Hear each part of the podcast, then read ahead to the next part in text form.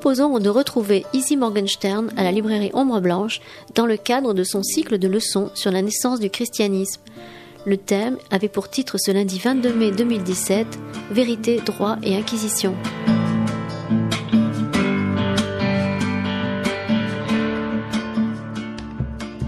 Euh, bonjour.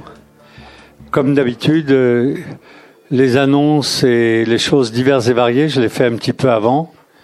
Ça permet aussi de, de commencer à l'heure, d'autant plus qu'on vient de m'appeler pour me dire qu'il fallait impérativement finir à l'heure. Donc on va finir un petit peu avant. euh, on m'a posé une question et j'avais pas la réponse et donc je me suis allé aux nouvelles et je l'ai. Depuis janvier, euh, ces conférences ou ces causeries ou ces leçons sont enregistrées et pour ceux qui en ont raté certains et qui tiennent absolument à les écouter, c'est pas filmé. Une fois, ça a été filmé, mais c'est enregistré, c'est-à-dire le pire, quoi, c'est-à-dire ce que je raconte. euh, ça va figurer sur le site d'Ombre Blanche dès qu'ils auront épongé euh, leur retard, qui m'a l'air quand même passablement copieux, parce qu'il n'y en a encore aucun. mais on m'a dit que ça le sera. Euh, ce sera fait. Comme ils, n'enregistrent pas que moi, ils enregistrent la totalité de, euh, des conférences, des causeries, des interventions. Enfin, euh, il y a une masse de boulot, mais euh, ce sera à la disposition de ceux qui le souhaitent et qui veulent euh, rattraper un, une absence ou un retard. D'autant plus que je vais poursuivre l'année prochaine, mais sur autre chose. Donc, ce qui m'intéressait, c'était les origines du christianisme. en, en juin, on va clore par euh, pareil quelque chose qui m'intéresse, mais qui nous ramène aussi de plus en plus. Aujourd'hui, on va parler quand même de quelque chose de très euh, qui nous est proche, qui est dans l'actualité proche. Vous verrez pourquoi. Euh, en juin, ce sera la, querelle iconoclaste et icolophile, c'est-à-dire peut, peut-on faire confiance dans les images? Ce débat qui était un débat historique, mais qui est un débat, qui est même plus un débat, euh, qui est une sorte de consensus euh, euh, déraisonnable sur la pertinence euh, des images. Et donc, on verra comment ça s'est passé historiquement et aussi ce que ça vaut euh, aujourd'hui. Donc ça, ce sera la, dernière séance au mois de juin. je vous cache pas, enfin, c'est pas que je vous le cache pas, vous le saviez pas, donc je vais vous le dire que c'était une manière pour moi d'introduire le cycle l'année prochaine et je voulais faire un cycle sur euh, l'histoire de l'art. Mais euh, ça demande quand même un peu d'image. Je veux bien faire des... Je l'ai déjà fait d'ailleurs avec d'autres. J'avais fait deux aux ateliers Jean Jaurès et puis à Paris euh, deux années donc euh, sur euh, le statut de l'art, sans jeu de mots et avec jeu de mots. mais c'est trop compliqué. Et surtout si on doit traiter aussi des images qui bougent et pas seulement des images fixes. Enfin, il faut montrer des extraits. Euh, il y a un dispositif narratif de l'illusion, le montage, euh, l'illustration sonore, le noir, le blanc, enfin toutes sortes de choses. Et c'est au-dessus des forces euh, solitaires qui sont les miennes. Il me faudrait au moins un assistant qui, au moment où je lui dis, vas-y, mets un extrait de Citizen Kane, mettrait un extrait de Citizen Kane, ou montre tel tableau, montrerait tel tableau. Donc peut-être qu'un jour ça se fera, mais pas l'année prochaine. Donc euh, je ferai, euh, je vais traiter euh, une histoire euh, de l'Occident. Ça va pas s'appeler comme ça parce que le mot est, paraît-il, pas très joli. Donc une histoire de notre civilisation, la civilisation européenne euh, de Charlemagne à nos jours, avec euh, les grands moments où quelque chose est à comprendre. Mais enfin, pour ceux qui me suivent depuis un bout de temps, vous verrez que c'est le même sujet, habillé, pas pareil. C'est-à-dire, on, ira ailleurs, mais euh, je m'intéresse autant à la vie de Charlemagne qu'à celle de Jésus-Christ. Donc, pour moi, ce sont autant de moments où on peut essayer de décrypter notre époque à partir de structures, à partir de euh, d'éléments euh, qui ont été testés historiquement et de ce qu'on peut en comprendre. Est-ce que ça nous aide? Je pense que oui, hein, sinon je m'embêterai pas à faire tout ça. Est-ce que ça peut nous aider à comprendre ce qui se déroule aujourd'hui et actuellement? C'est-à-dire pour reprendre certains des éléments qui ont été énoncés pendant cette rencontre euh, fort agréable, les quatre jours de l'histoire qui s'est déroulée ces quatre derniers jours. Euh, est-ce que le passé peut éclairer le présent, voir l'avenir? La réponse est oui.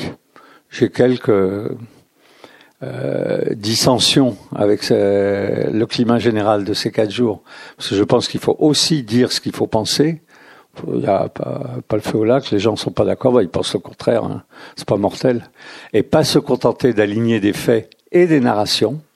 Mais c'est sûr que si on aligne des faits et des narrations, on a plus de chances d'être consensuel, de faire la fête, de manger bien et de, de, trouver tout le monde sympathique, que de tirer des conclusions où fatalement vous tombez sur des gens que ces conclusions énervent.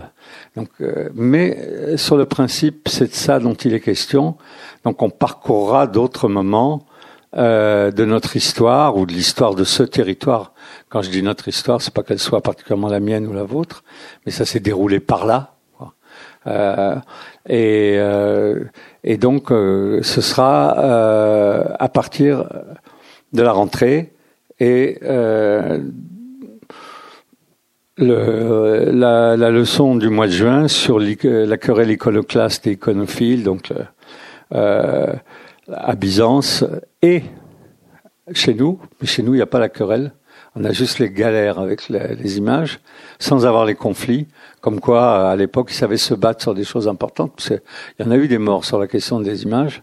Maintenant, je ne sais même pas si euh, il y a des détracteurs. J'avoue que si, à part moi, je veux dire, j'ai organisé un colloque et je termine là-dessus sur euh, quel est le statut euh, de l'image et de la représentation dans les trois monothéismes, un colloque à l'abbaye de Fontevraud il y a quelques années déjà, et j'avais fait venir donc des représentants du catholicisme, des, universitaires, des savants, des, prêtres, des auteurs de, livres qui font référence, des représentants du protestantisme, des représentants du judaïsme et des représentants de l'islam, entre autres Malek Chebel et Abdelwahab Medeb, enfin des, de personnes disparues, mais des personnes de, de très grande tenue et de très grande culture. Et je terminerai là-dessus. La stupéfaction, ça a duré trois jours, donc c'était quand même un colloque fouillé.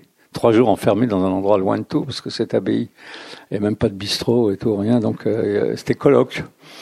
Et euh, la stupéfaction des représentants du catholicisme, euh, monseigneur d'Agen, c'est quelque chose d'autre, de voir qu'ils étaient minoritaires. Ils étaient les seuls à trouver que l'image était une voie d'accès vers la transcendance.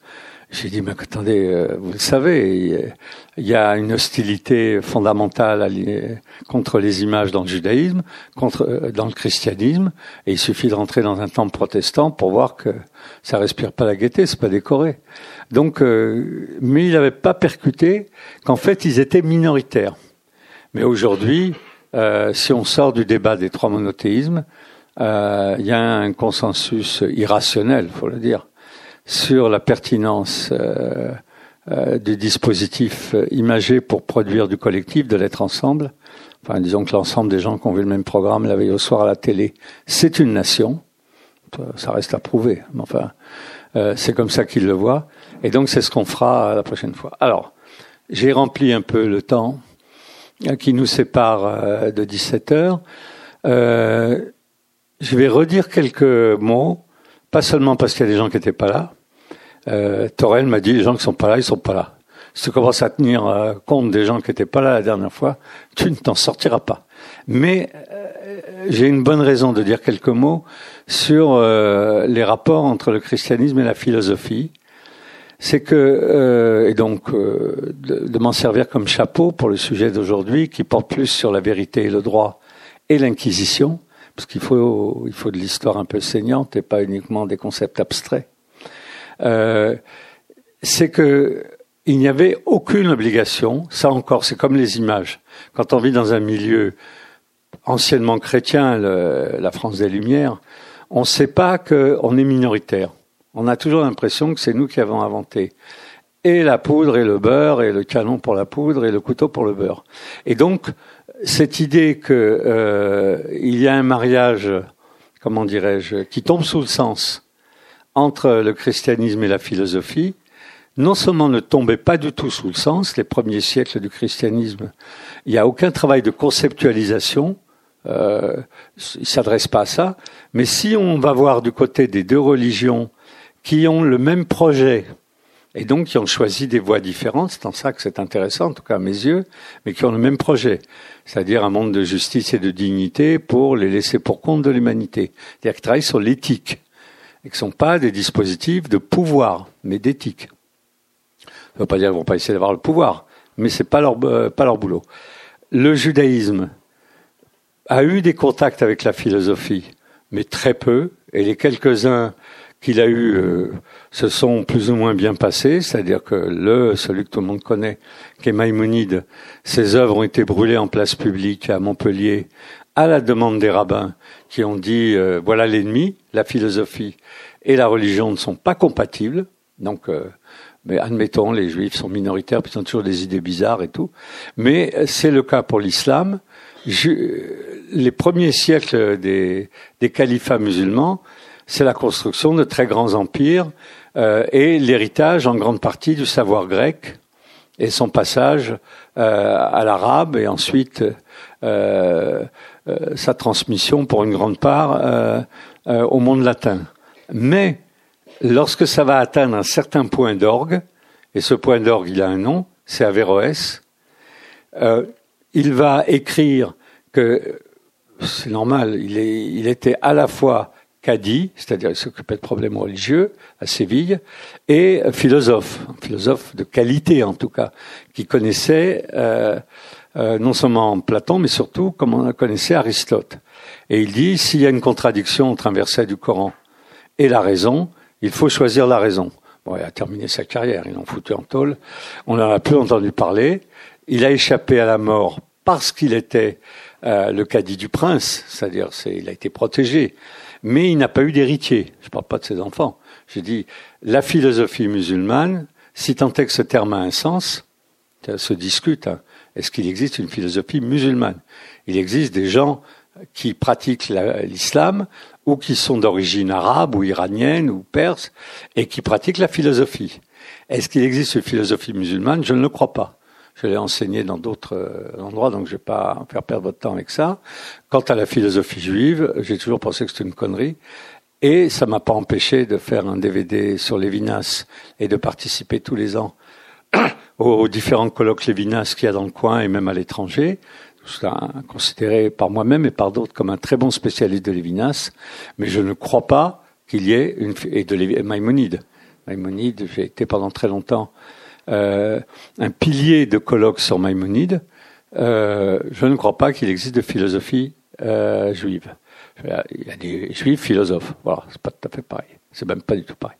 Donc, pourquoi le christianisme s'est-il senti tenu dès le deuxième siècle, avec les pas les premiers pères de l'Église, mais la deuxième vague, avec Clément d'Alexandrie, avec celui qui a écrit avec Origène, avec d'autres, euh, pourquoi s'est-il tenu d'aller voir du côté de la philosophie? Voilà mon point de vue, et voilà, je vous le fais pas, euh, je vous le partage avec vous. Euh, ce qui fonde le christianisme, c'est une histoire totalement incroyable. Jésus, Dieu, né de Dieu, mort sur la croix, enfin toutes ces histoires vous connaissez. Ça ne fonde pas le judaïsme. Ce qui fonde le judaïsme, c'est une mission qu'un peuple s'est donnée à lui-même si on est croyant, ce qui n'est pas mon cas, qu'on lui a donné, mais en gros il se l'est donné à lui-même, de porter la mise en place d'un modèle, d'être un laboratoire où se teste un monde de justice et de paix en utilisant essentiellement la loi, euh, c'est-à-dire une organisation avec, à partir d'une loi qu'on déclare transcendante, comme ça elle ne se discute pas. Ça c'est le modèle du judaïsme. Il n'y a rien de mystérieux là-dedans. Et même s'il y a des histoires à dormir debout, comme euh, Moïse au Sinaï et tout, elles ne fondent pas le dispositif. Elles agrémentent le livre. Vous pouvez les enlever et euh, le destin des Juifs reste le même. Pas leur vie, pas leurs histoires, parce qu'ils racontent, pour ceux qui habitaient dans le Nord, près de la cheminée, ou pour ceux qui à la table en famille, pour ceux qui étaient dans le Sud, mais ça n'est pas structurant. Pareil pour l'islam. Le Coran se lit sans connaître une brogue de philosophie, même si on voit bien qu'il y a de temps en temps des influences de la philosophie grecque, mais c'est pas son objet. Il s'adresse à des gens qui ne comprennent pas la philosophie et à qui on ne demande pas de la comprendre. Pareil pour le judaïsme. Donc pourquoi est-ce que le christianisme, lui, s'y est mis? C'est que son histoire ne tient pas la route, enfin, factuellement, je veux dire. Parce que je rappelle ce qui n'est pas le cas de, de l'islam. Mahomet n'est pas un dieu à qui, c'est un gars à qui on a raconté un livre et il a rapporté ce livre. Franchement, ça se laisse croire, ça. Après, le livre est devenu un document intouchable, mais sur le dispositif, il n'y a rien d'incroyable. Pour l'histoire du christianisme, le christianisme repose sur le fait qu'il faut avoir la foi. Et la foi dans des événements peu crédibles.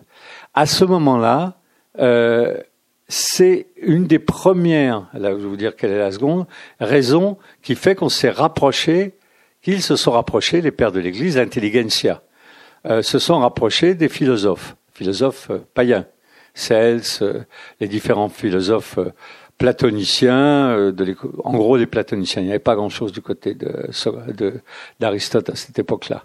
L'autre raison, qui est plus importante et qui concerne ce qu'on va voir aujourd'hui, c'est qu'ils souhaitent, et ils vont réussir en partie, accéder à l'universel, c'est-à-dire produire des dispositifs qui permettent que ceux qui vont porter le projet, que celui qui va porter le projet d'un monde de justice et de dignité pour tous, c'est l'humanité tout entière. Pas un peuple comme chez les juifs, et pas des gens regroupés autour de quelqu'un qui a autorité sur le Coran, comme chez les musulmans. Quelqu'un qui a autorité sur la lecture du Coran, bah, il peut y en avoir autant que vous connaissez de gens, autant il y en a un qui habite en bas de chez vous, il y en a un qui est très loin. Maintenant, avec Internet, les gens se réfèrent à des autorités euh, qui sont lointaines. Les quelques-uns dans nos contrées, c'est pas beaucoup, qui comprennent bien l'anglais, qui lisent complet. Ils ont des référents pakistanais et ils se rallient à ces, à ces gens-là. Donc, le dispositif musulman n'est pas à visée universelle et le dispositif juif n'est pas à visée universelle. Le dispositif chrétien, il se doit d'être universel parce qu'il n'y a que comme ça qu'il tient. Il n'y a que comme ça que ce récit qui fonde une humanité à partir d'éléments qui prennent à contre-pied complètement le judaïsme, c'est-à-dire l'intention plus que l'acte, l'amour plus que les, les comment dirais-je, euh, les euh, les œuvres. Euh, on a tout ça dans le Nouveau Testament, c'est-à-dire c'est pas par les œuvres que vous serez sauvés, c'est par la foi. Donc toutes ces choses-là, en gros, pour qu'on les croie, il faut que beaucoup de monde les croit. Si possible même, et pas si possible, obligatoirement, que tout le monde le croit. Il y a une unanimité dans le credo qui est nécessaire pour qu'il y ait le christianisme, pour qu'il y ait de l'universel. Et que cet universel dépend du fait qu'il y a une unanimité dans le credo. Vous allez voir ce que ça va donner avec les problèmes liés à euh, comment ça? Euh, l'inquisition ou donc la poursuite de ceux qui ne sont pas dans cette unanimité là. Donc unanimité et conceptualisation. C'est un boulot énorme. Je vous en ai donné quelques extraits de temps en temps quand on a parlé des conciles. Mais Dieu en trois parties. Jésus, euh, fils de Dieu, euh, comment dirais-je, le, le, fait que le Dieu, a, Dieu, le Dieu a donné son Fils et que donc le, le, dolorisme, le sacrifice, toutes sortes de choses qui ne jouent aucun rôle dans le judaïsme et l'islam. La douleur ne joue aucun rôle, euh, le dolorisme, le sacrifice, l'intention, enfin euh, tout ce qui est notre civilisation, maintenant même des Lumières, c'est-à-dire euh, ne joue strictement aucun rôle. Quand je dis strictement, ça fait très peu, c'est-à-dire rien du tout. L'intention ne joue aucun rôle dans le judaïsme et christianisme, dans le judaïsme et l'islam. Euh, la douleur ne joue aucun rôle. Euh, la culpabilité ne joue aucun rôle. Enfin, tout ça. Donc, tout ce qui a été inventé par le christianisme, il va falloir lui donner une extension maximale, c'est-à-dire l'universel, et il va falloir lui donner euh, des outils conceptuels qui le rendent discutable. Discutable, c'est le contraire du discutable, c'est-à-dire qu'on peut en discuter. Les, les conciles vont discuter de ça. Je peux vous garantir, vous n'êtes pas obligé de me croire, mais il n'y a pas de concile dans le judaïsme, il n'y a pas, mais il n'y a pas de débat dans le judaïsme sur des trucs pareils. Et il n'y a pas de débat dans l'islam sur des trucs pareils. Il y a des débats dans l'islam entre les différents courants, entre les différentes écoles, mais ce sont dans la quasi-totalité des discussions, euh, euh, elles portent sur des problèmes de droit, de comportement, d'attitude, et pas de euh, dogmatique. L'islam est une religion sans dogmatique. Dogmatique, vous savez ce que ça veut dire C'est-à-dire qu'on est obligé de se le manger. C'est ça une dogmatique. Ça se prouve pas, c'est comme ça. Et le judaïsme a une dogmatique, mais qui n'est pas débattable. C'est-à-dire, voilà, il y a 613 commandements et c'est comme ça. Et personne ne tente de comprendre rationnellement pourquoi. Je l'ai déjà dit, je le redis, parce que ça fera une anecdote de plus, répétée. J'ai vu un jour le grand rabbin de France invité à la télé, parce qu'aujourd'hui, euh, une paire de bottes vaut Shakespeare, donc on est dans les trucs postmodernes. À la télé passent toutes sortes de gens avec des responsabilités, qui fait qu'on ne s'attendrait pas à aller voir une émission de grande écoute à 19h au milieu d'un barde, d'un chanteur, d'un illettré, d'un gars qui a gagné plusieurs millions au poker. Enfin bref, il était là. Et le présentateur lui pose la question, comment pouvez-vous justifier le fait de ne pas mélanger le lait et la viande, qui est un des commandements du, du judaïsme, à partir du verset Bon, il avait un peu bossé parce que euh, il savait quel était le verset qui le justifiait. Et le verset qu'il, c'est euh, tu ne feras pas cuire un chevreau dans le lait de sa mère. Je reconnais que ce verset est particulièrement surréaliste. Et donc il est très content de sa question. Et il lui dit, comment vous pouvez justifier ça? Parce que le gars, il a une éducation catho ordinaire.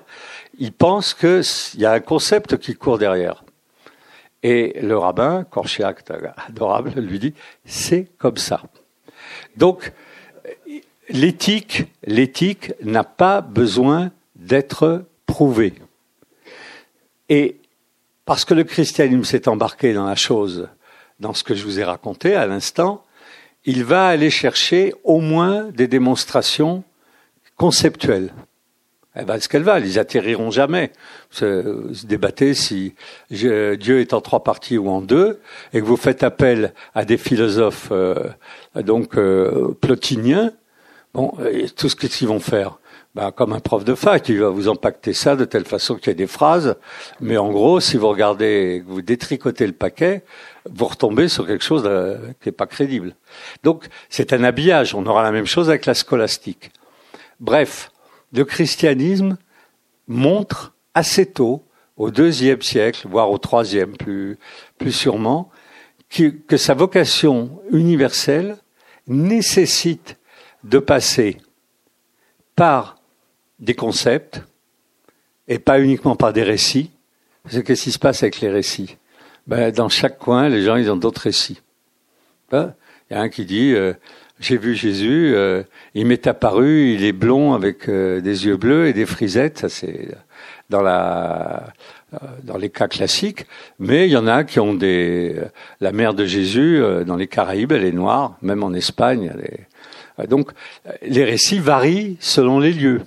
Ça c'est une chose. Selon les époques aussi. Et donc la construction de l'Église nécessite d'échapper et au lieu, au territoire, au sol, et à l'époque, au moment. Quand même une institution qui, elle va pas bien, mais enfin va sur ses 2000 ans. Donc elle a fait la preuve qu'elle a au moins misé sur le bon dispositif pour le faire. Donc pas besoin de concept, besoin euh, de pouvoir euh, d'accéder à l'universel parce que la philosophie, ça se débat, mais comment dirais-je, à aucun moment elle ne crée une situation de progrès. En tout cas, c'est comme ça que les philosophes le perçoivent. Il n'y a pas de progrès en philosophie. Il y a des philosophes du 18e, il y a des philosophes du 15e, du 12e, et aucun n'annule le précédent. Aucun. On trouvera encore aujourd'hui des gens qui soutiennent que Platon est le plus grand des philosophes, et d'autres diront non, c'est Heidegger ou c'est quelqu'un d'autre. Et la discussion, en tout cas si, on est dedans quoi, et qu'on n'essaie pas de s'en sortir, elle n'est pas ridicule. Il n'y a pas de progrès. Il y a des choix de concepts. Troisième point, et donc on rentre dans notre sujet progressivement, le christianisme s'est construit, le catholicisme, mais on est dans le catholicisme jusqu'à la fin de, ce cycle, cette année, le christianisme s'est construit avec un appareil. C'est-à-dire que pour que ça tienne, ces récits incroyables, ces concepts qui ne prouvent rien, qui sont juste des organisations euh, de phrases, de verbes euh, et de compléments, des conciles où ils débattent de ça, où ils les entérinent, une législation, on sera amené à en parler en tout cas, le droit. Il faut un appareil. Alors, quel est le contraire d'un appareil? Ben, Les deux autres monothéismes n'ont pas d'appareil. Donc c'est possible. Je le signale à chaque fois parce qu'on est tellement dedans qu'on n'imagine pas que d'autres ont fait autrement. Ce qui sert de socle référent au judaïsme, c'est le peuple juif. Ça veut dire quoi? Ça veut dire qu'à l'intérieur de cette catégorie, vous pouvez raconter n'importe quoi. Tout le monde s'en fout. Parce que vous êtes à l'intérieur d'une collectivité préalable et vous pouvez dire, vous pouvez pas toucher aux 613 commandements, encore que certains l'ont fait, tout ça sont devenus et se sont exclus du peuple de cette manière. Mais pour le reste, vous pouvez dire, voilà, on a le droit de faire ci, on peut faire ça, on voyage. Est-ce que la peine de mort existe? Elle n'existe pas. Euh, comment on fait pour euh, se marier, divorcer? Bref, tout est en débat parce que ça ne remet pas en cause le socle. C'est ça le plus important, le socle. C'est un peuple. Pour l'islam, c'est le livre. On le sait faut pas toucher au Coran. Parce que le référent unique et absolu, c'est le livre. Le Nouveau Testament est un référent, mais il n'est pas le référent unique et absolu. Pendant des siècles, l'Église a caché non seulement la Bible hébraïque, c'est-à-dire l'Ancien Testament, mais le Nouveau aussi à ses fidèles. Ce qu'il existait, c'était des livres qui donnaient la position de l'Église et qui était, c'était fait par le prêtre, l'évêque, le prêtre, sur le terrain, c'était le prêtre, qui disait voilà comment vous devez vous comporter, et pas demander aux gens d'aller chercher dans le bouquin. Le Nouveau Testament n'a pas un caractère révélé. Ah, ça a l'air idiot comme ça, surtout si on ne croit pas à la révélation. Mais euh, une partie du judaïsme euh, qu'on appelle le Pentateuque est, est, est considéré par les fidèles comme révélé, et le Coran est considéré comme totalement révélé. Le Nouveau Testament, c'est un témoignage. Il y a des gens qui témoignent de l'aventure du Christ. Donc, il n'y a pas lieu de le lire, sauf si on veut trouver des appuis textuels. Mais vous allez voir, quand on va parler des hérésies, ça suffit absolument pas pour calmer les gens. Parce que si le Nouveau Testament donnait toutes les réponses, même ça, je pense que ça suffirait pas. Donc, il faut un appareil. Un appareil, c'est quelque chose qui, là aussi, ne se discute pas, qui est hiérarchique, qui est hiérarchique, dans lequel il y a au sommet de l'appareil. Alors, on va aller vite parce que historiquement ça a bougé. Euh, le pape est devenu ce qu'il était, c'est-à-dire l'évêque de Rome, puis le père de l'ensemble de l'Église de la latinité après la scission avec euh, l'Église d'Orient, le référent absolu. Et il peut édicter des, euh, des décisions. L'autre dispositif de l'appareil, c'est les conciles ils édictent aussi des décisions, conciles œcuméniques. Les, les conciles qui ne sont pas œcuméniques, c'est-à-dire qui ne concernent pas la totalité de la chrétienté, visent à régler des problèmes de voirie ou d'organisation, de collecte d'argent. Enfin, c'est pas des, des conciles doctrinaux. Les conciles doctrinaux, dogmatiques, ils sont œcuméniques. Donc cet appareil qui est hiérarchique et qui nomme les gens et les gens euh, se réfèrent à cette hiérarchie. Ça n'a pas toujours été comme ça. Les évêques étaient euh, élus dans un premier temps par leur paroisse. Ils se désignaient un évêque. Qui est-ce qui fait encore ça? Ben Dans le judaïsme. Le judaïsme, ils choisissent leur rabbin. Et dans l'islam, je le répète à chaque fois, le christianisme est un cas particulier, important, euh, vaste, un milliard de personnes qui ont fini par s'y retrouver, ou en tout cas qui ont été tenues de s'y retrouver, mais c'est un dispositif qui n'est pas le seul possible. Donc, il se trouve avec un appareil, une dogmatique, et cet appareil et cette dogmatique fait que les gens qui sont à l'intérieur de ce dispositif en sont les exécutants.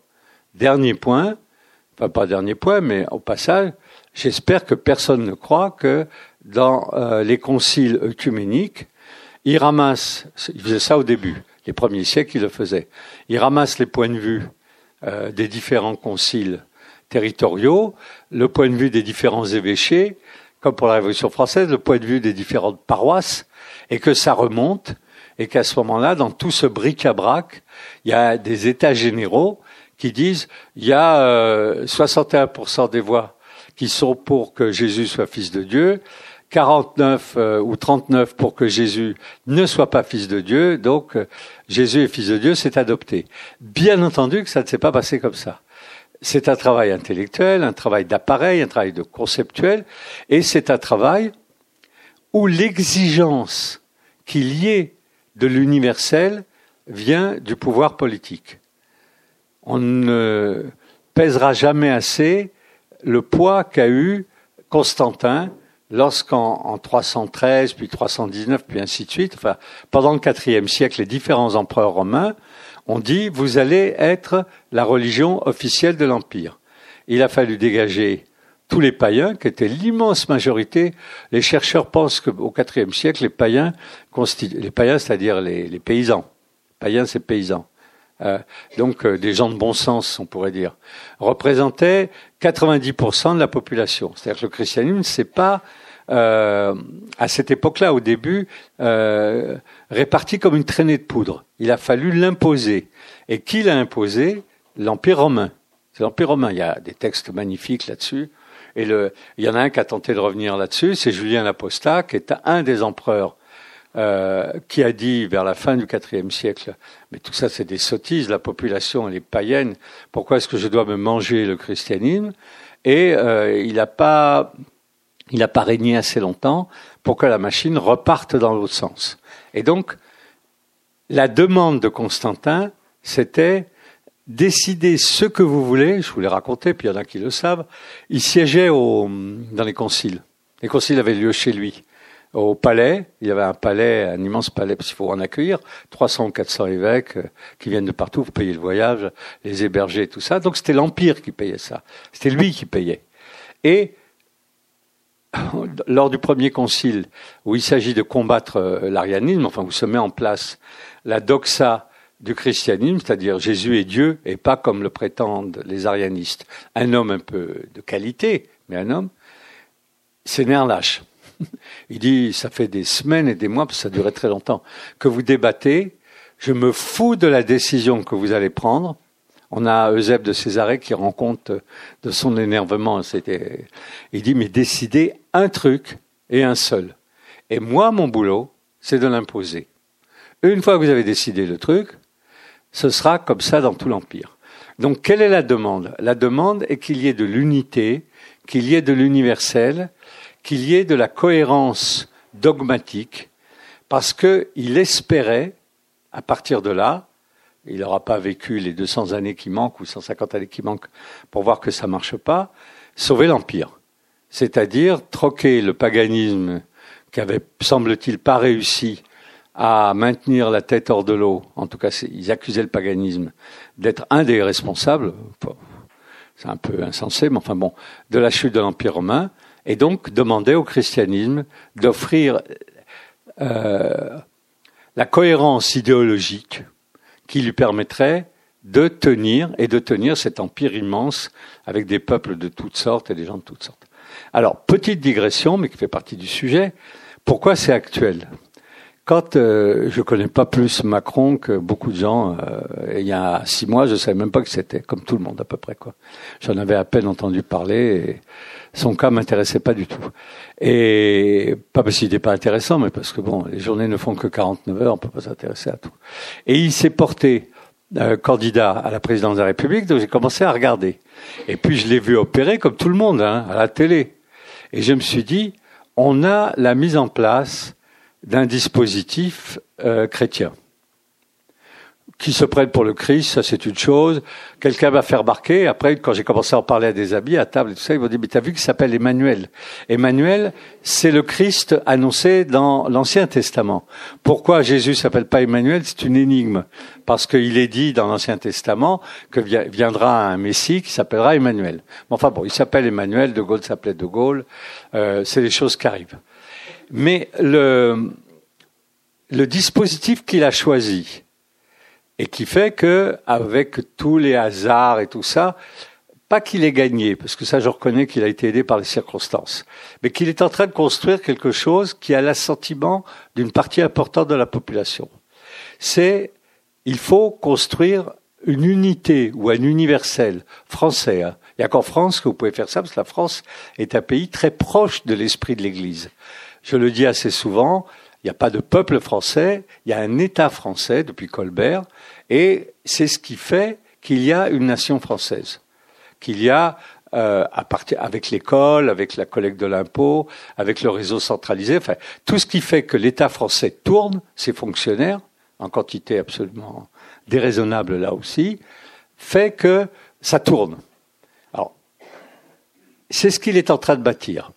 Il est en train de bâtir. Moi, je, je vis une partie de l'année dans le Tarn, donc je vote là-bas, dans un, une école rurale où il y a 900 votants à l'île-sur-Tarn.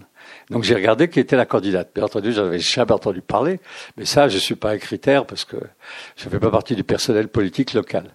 Mais j'ai demandé à mes voisins et tout ça, personne ne sait qui c'est. C'est une femme qui travaillait, comme on dit ici, au Crédit Agricole. Ils font la liaison. Et euh, très bien, je vais voter pour elle évidemment parce que mon but est de, que ce truc aille jusqu'au bout. Et aussi parce que je pense que c'est une analyse pertinente de l'état de la nation française.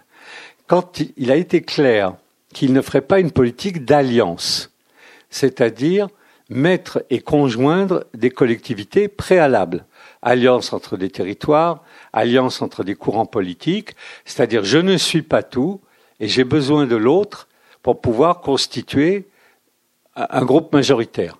C'est comme ça qu'on fait des enfants. Enfin, je veux dire, bon, les gens rêvent de les faire tout seuls. Mais en gros, pour l'instant, on est encore dans une stratégie d'alliance nécessaire pour faire autre chose. C'est vrai aussi dans beaucoup de types de gouvernements qui ne sont pas latins. On fait des alliances électorales. Et quand la stratégie exige qu'on en change, on en change. C'est-à-dire, on faisait une alliance avec la, droite et ça marche pas, on fait une alliance avec la gauche. La notion d'alliance n'est pas aberrante, mais elle implique qu'il existe des collectivités préalables représentées, alors pour le coup ici c'est des partis, par, euh, voire en Allemagne même par des régions, qui sont les, figurées par ces alliances. C'est-à-dire si vous vous mettez en ménage avec tel ou tel euh, président de parti ou tel ou tel représentant de telle région, la Bavière, par exemple en Allemagne, quoi que ce soit, euh, il y a une alliance entre euh, Berlin et la Bavière. Et donc c'est avec ces deux euh, dispositifs qui préexistaient à l'alliance que se construit une capacité de gouverner. En France, ça faisait longtemps, pour ceux qui sont là depuis un bout de temps, ils le savent, ce truc-là est tombé en miettes avec la Révolution française, donc ça fait un bout de temps, et il n'y a pas de collectivité préalable licite. Soit que pour celles qui sont récentes, on appelle ça, euh, euh comment pas le collectivisme, mais le, fait que les gens euh, se regroupent euh, est caché. on les accuse d'être les groupes qui ne font pas partie de la République ostensiblement. bon, c'est un nom évidemment très simple que j'ai oublié. Oui, des, voilà, des communautés. En France, donc, l'ennemi, c'est le communautarisme. Et une phrase du style, je, vais m'appuyer sur telle communauté ou telle communauté ou telle région ou telle, euh, ne se dit plus. Pour les régions, ça se disait encore.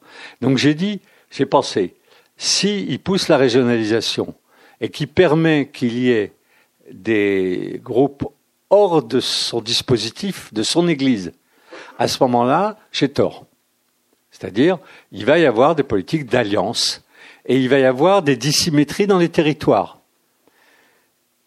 il n'est pas parti dans cette direction, il est parti dans la direction de la constitution d'une église avec des gens interchangeables, inconnus, enfin bref, des, petits soldats, il n'y a aucun mépris. Hein.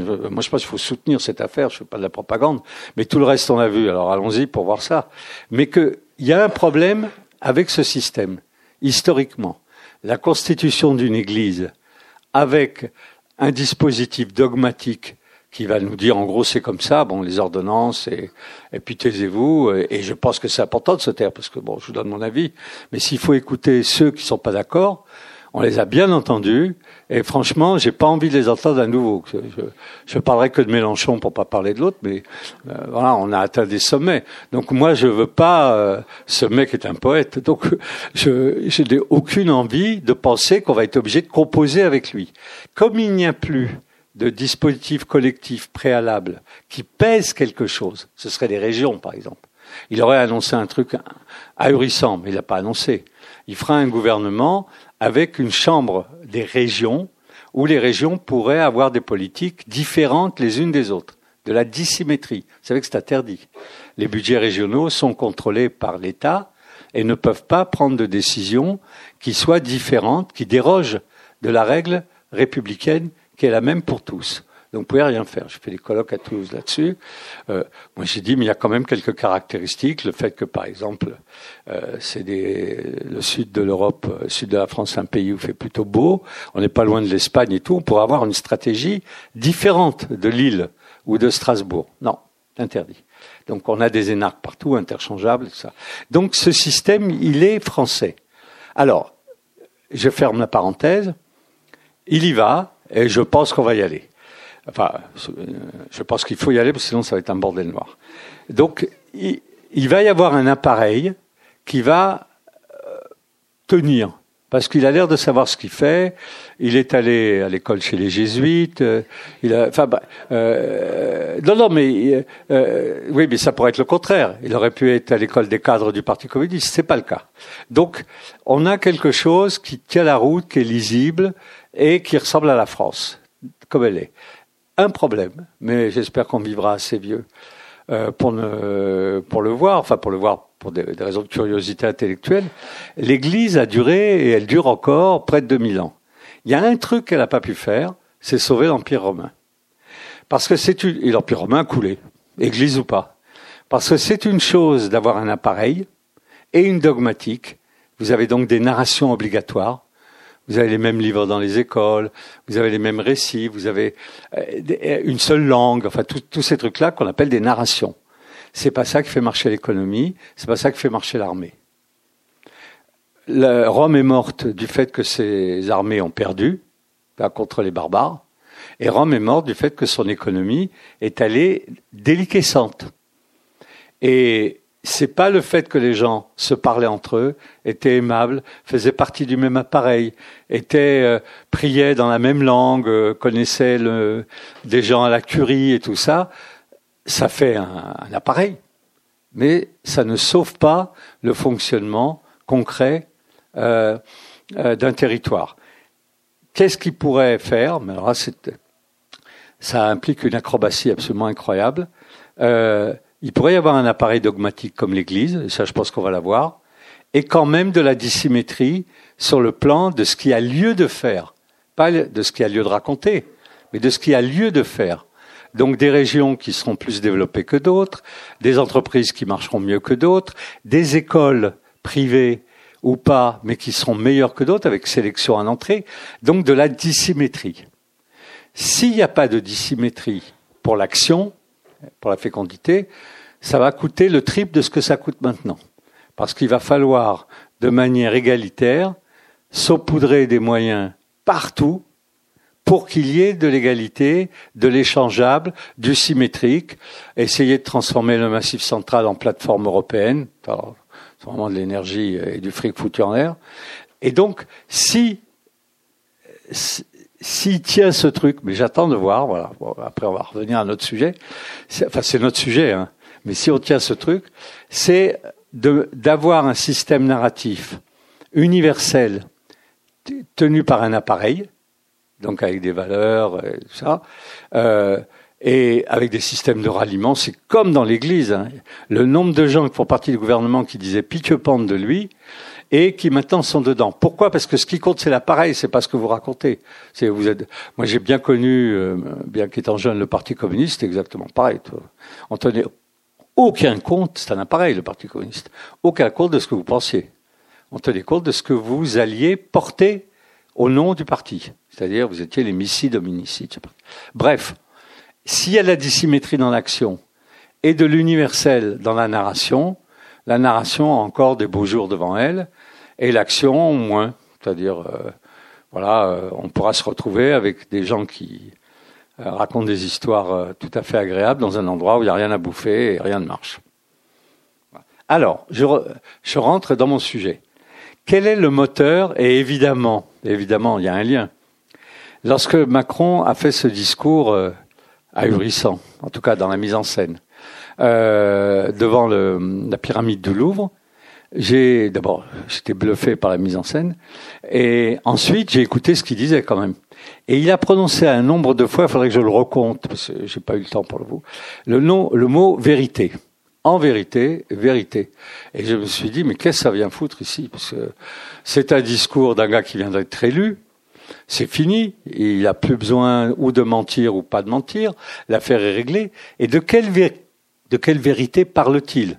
Bien entendu, c'est une terminologie entièrement dogmatique. Il n'est pas en train de faire la démonstration qui va s'appuyer sur des réalités mathématiques et physiques. Il dit pas on va faire ce qui marche et ce qui marche pas, on le fera pas. Il, a, dit en vérité en vérité, je vous mentirai pas, en vérité ceci, je vous... Et pardon de dire ça, mais on s'en contrefou parce que euh, on veut bien que moi, en tout cas, je veux bien qu'il mente. Un, un, gars qui gouverne, il va pas mentir, les bras m'en tombent. Ce que, ce qu'on espère, c'est que ça marche. C'est-à-dire que ce qui est opposé à la vérité, c'est le principe de fécondité. Et pourquoi est-ce qu'on peut vendre la vérité? Parce qu'on ne cherche aucun principe de fécondité. Donc on est fâché avec la science expérimentale, mais à l'époque du début du christianisme, il n'y avait pas de science expérimentale. Donc il n'y avait pas de problème. C'était de la dogmatique. En vérité, la Terre est plate, en vérité ceci, en vérité cela. Et il n'y avait personne pour démontrer le contraire. Quand il y a eu des gens pour démontrer le contraire, ça a été problématique parce qu'il a fallu avoir, faire cohabiter deux vérités, ce qu'a tenté Saint Thomas d'Aquin avant euh, les chercheurs euh, et les et les comment ça et pas Copernic mais Galilée et toute la bande donc trois siècles avant c'est de dire il y a une vérité dogmatique éthique qui porte sur la morale et il y a une vérité qui porte elle sur les faits. C'est-à-dire deux et deux font quatre mais en même temps tu ne tueras point. Oui en même temps Absolument. Il y a quelqu'un qui a fait une vanne sur euh, Bacro que je trouvais génial. Le jour où il a été, euh, il est descendu les Champs-Élysées, il y a quelqu'un qui a dit dans un journal, je crois que je sais pas, c'est pas le cas enchaîné. Il fait beau et en même temps il pleut. il a été capable de faire ça. Mais vous avez raison de, de, de le signaler, je veux dire, avec toute l'ironie. Il est question sur le plan éthique, c'est-à-dire ce qui fait qu'il y a une narration qui est accepté, qui est imposé à tous. Ça ne peut être que en vérité. Parce que l'éthique ne se démontre pas. La science, ça c'est une illusion. Est-ce qu'elle marche encore? Oui. Enfin, le, le, peuple qui a le plus massacré autour de lui au XXe siècle, c'est les Allemands. Ou le nazisme, si on ne veut pas les mettre tous là-dedans. Enfin bon, ils étaient nombreux. Ils avaient les savants les plus sophistiqués de l'Europe à l'époque. Donc le fait d'être dans les sciences exactes, ne, ne, ne vous donne pas les moyens d'être moral ou éthique. Tu ne tueras point, point. Et deux et deux font quatre, c'est autre chose. Donc, ce double dispositif, il est autonome. Ce sont deux dispositifs totalement parallèles. Et l'Église, et là j'ajoute un point, j'en ai déjà parlé, mais il faut que j'en reparle là maintenant, parce qu'on va en parler pour l'Inquisition, elle n'avait pas prévu de gouverner. C'est même ce qui la caractérisait. Le judaïsme, y compris quand il s'est pris les gamelles qui s'est prise avec les Romains, que Rome a été, que Jérusalem a été détruite, que les Hébreux, les Juifs ont été dispersés et en exil et tout, tout ce qui leur est arrivé. À aucun moment, ils n'ont dit, bon, bah, on renonce à avoir à nouveau un pays, on renonce à avoir à nouveau un peuple sur sa terre et tout. Pourquoi? C'était pas de l'idéologie, c'est leur structure. C'est leur structure. Pour exister, ils ont besoin de faire des trucs. Le judaïsme est une orthopraxie, pour employer un mot savant, c'est-à-dire où les choses ont été faites, où elles n'ont pas été faites. Pourquoi il y a 613 commandements? Parce qu'ils n'ont pas pu en mettre 3000 dans le bouquin, mais le Talmud en rajoute encore 10 000 ou 15 000 autres. Voilà ce qu'il faut faire. Faire, pas penser. Le christianisme, il est né, et ça c'est très évident, je suis toujours un peu étonné que les gens ne fassent pas attention à ça, il est né de cette simple réflexion, après que c'est développé, sur Terre, on n'y arrivera pas. Eux, ça fait dix siècles, les, Hébreux, ça fait dix siècles qu'ils essayent, ça fait sept siècles qu'ils sont dans une mer de noir. Ils ont perdu l'essentiel, c'est-à-dire un pays, euh, la ville qui leur servait de lieu central pour le temple, Jérusalem et tous ces trucs-là. Donc, nous, on va partir avec l'appui des philosophies euh, platoniciennes. On va partir du côté de l'intention, alors que le judaïsme est parti du côté des faits. On va partir du côté euh, de l'absence de génération, alors que le judaïsme s'appuie sur un peuple, donc de génération en génération. Donc je le répète, parce que d'abord, ça fait, les gens sont toujours stupéfaits quand je dis ça, donc ça me fait plaisir de le répéter. Mais le christianisme a été fondé par des célibataires sans enfants. Trois. Jésus, Paul, et on va peut même rajouter Saint Jean-Baptiste, voire même Judas. En gros, personne n'avait d'enfants et ils étaient tous célibataires. C'est pas qu'ils voulaient pas avoir d'enfants. Donc, il n'y a pas le projet d'une vie terrestre. Puisqu'il n'y a pas le projet d'une vie terrestre, il n'y a pas le projet de gouverner. Je retourne à Macron, je ne peux pas m'en empêcher. Avec ce qu'il a dit, il ne peut pas gouverner. Donc, pour gouverner, il va falloir qu'il travaille sur autre chose. Il aura les outils comme l'Église. Mais l'Église ne pourra pas imposer, cette semaine ils l'ont fait, l'Église est allée emmerder une usine de 300 habitants à côté de Limoges, et bon, euh, de 300 ouvriers, et euh, qui reçoit du boulot venant de deux très grosses entreprises dans lesquelles l'État a des actions et, euh, et qui gagnent bien leur vie. Donc ils leur ont donné un sursis d'un an. Bon, vous pouvez faire ça avec l'Église, c'est avec l'appareil d'État. Vous pouvez aller emmerder les gens en disant c'est quoi cette histoire. Vous pouvez pas faire travailler ces gens, au moins jusqu'après les élections. Mais en gros, euh, le, euh, le pays ne fonctionnera pas parce qu'il aura une dogmatique qui l'obligera. Ils peuvent le modifier, ils peuvent pas faire tourner les usines, ils peuvent pas non plus payer l'armée, ça coûte la peau des fesses. Et pour pouvoir payer une armée efficace, il faut énormément d'argent. Donc, ou ils triplent les impôts, c'est pas impossible, ou ils trouvent un dispositif pour euh, réguler les rentrées financières. Et donc, on est de l'autre côté, c'est-à-dire on n'est pas du côté de la narration, on est du côté c'est fécond et ça marche. Donc, ce qui est opposé à la vérité, c'est la fécondité.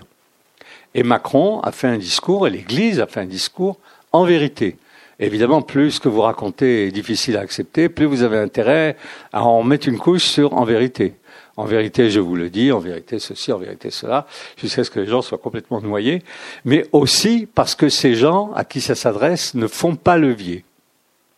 Ils ne font pas levier sur leur existence, ils ne font pas levier sur l'appareil d'État, et ceux qui vont s'opposer, et là on va rentrer dans l'Inquisition, à l'appareil de l'Église, bah, c'est les princes, les seigneurs, parce que eux, euh, on peut pas les acheter avec des histoires. Euh, comment les gens qui habitent sur leur territoire, oui, mais pas eux. Et eux, ils disent en vérité quoi? Moi, j'ai besoin d'une armée solide et d'une économie forte. Et ils disaient pas économie forte, c'est-à-dire il faut que je sois riche, il faut que je puisse piller qui je veux. Et souvent, ce qu'il y avait de plus facile à piller, c'était l'Église. Donc, la plupart des conflits que les seigneurs avaient à cette époque-là, avec l'Inquisition, c'est que l'Inquisition avait un blanc-seing pour massacrer le plus d'hérétiques possible et confisquer leurs biens. Et les conflits les plus redoutables avec les seigneurs, c'était le partage de ces biens. Donc les seigneurs, ils disaient d'accord, vous avez piqué tout l'argent, et parce que vous êtes euh, les acquisiteurs et vous avez tous les pouvoirs. Donc vous sortez pas d'ici, je vous fous en tôle, et tant que vous n'avez pas lâché le pognon, euh, ou une partie de cet argent, vous ne sortez pas. Et donc, le territoire, le seigneur possédait ce qu'on appelle la violence légitime, en tout cas la possibilité de la, mettre en œuvre, les richesses, et euh, les dominicains qui pratiquaient euh, sur le territoire européen, pas tout le territoire, mais une grande partie du territoire, l'Inquisition, ils avaient une puissance idéologique à nul autre pareil, dont on va dire quelques mots, euh, à savoir qu'ils pouvaient euh, excommunier, envoyer, en utilisant le bras séculier, et non pas le leur, puisqu'ils n'avaient pas d'armée, envoyer des gens se faire tuer, brûler, ainsi de suite. Donc cette bataille, ce double dispositif sur nous maîtrisons l'éthique, vous maîtrisez le terrain, elle a duré jusqu'à ce que la Révolution française décide que occuper le terrain suffisait. Et ils sont aperçus que ça suffisait pas, donc ils ont reconstruit des systèmes narratifs sans église, ils ont viré l'église, mais avec des francs-maçons, puis après avec l'école, enfin, ça reste des dispositifs narratifs. Alors, qu'en est-il euh, de l'Inquisition? Euh, L'Église, euh, on est au XIe, XIIe siècle, a énormément de mal à tenir euh, son territoire. Pourquoi? Parce que il y a des conflits permanents avec les seigneurs, les princes et les évêques qui sont souvent euh, ralliés ou vendus, on va prendre des termes plus polis, à celui qui a la force. C'est-à-dire, lorsqu'on est évêque euh, dans tel endroit, je sais pas, à Toulouse ou ailleurs, euh, on sait que euh, la papauté n'a pas les moyens de vous sortir de là. Militaire, les moyens militaires. Elle a les moyens d'excommunier le prince. Encore faut-il que ça l'impressionne. Mais on sait qu'à partir du XVIe ou du XVIIe siècle, par exemple Henri VIII a dit bon, je veux me remarier, me remarier encore une fois, et l'Église a dit on va vous excommunier.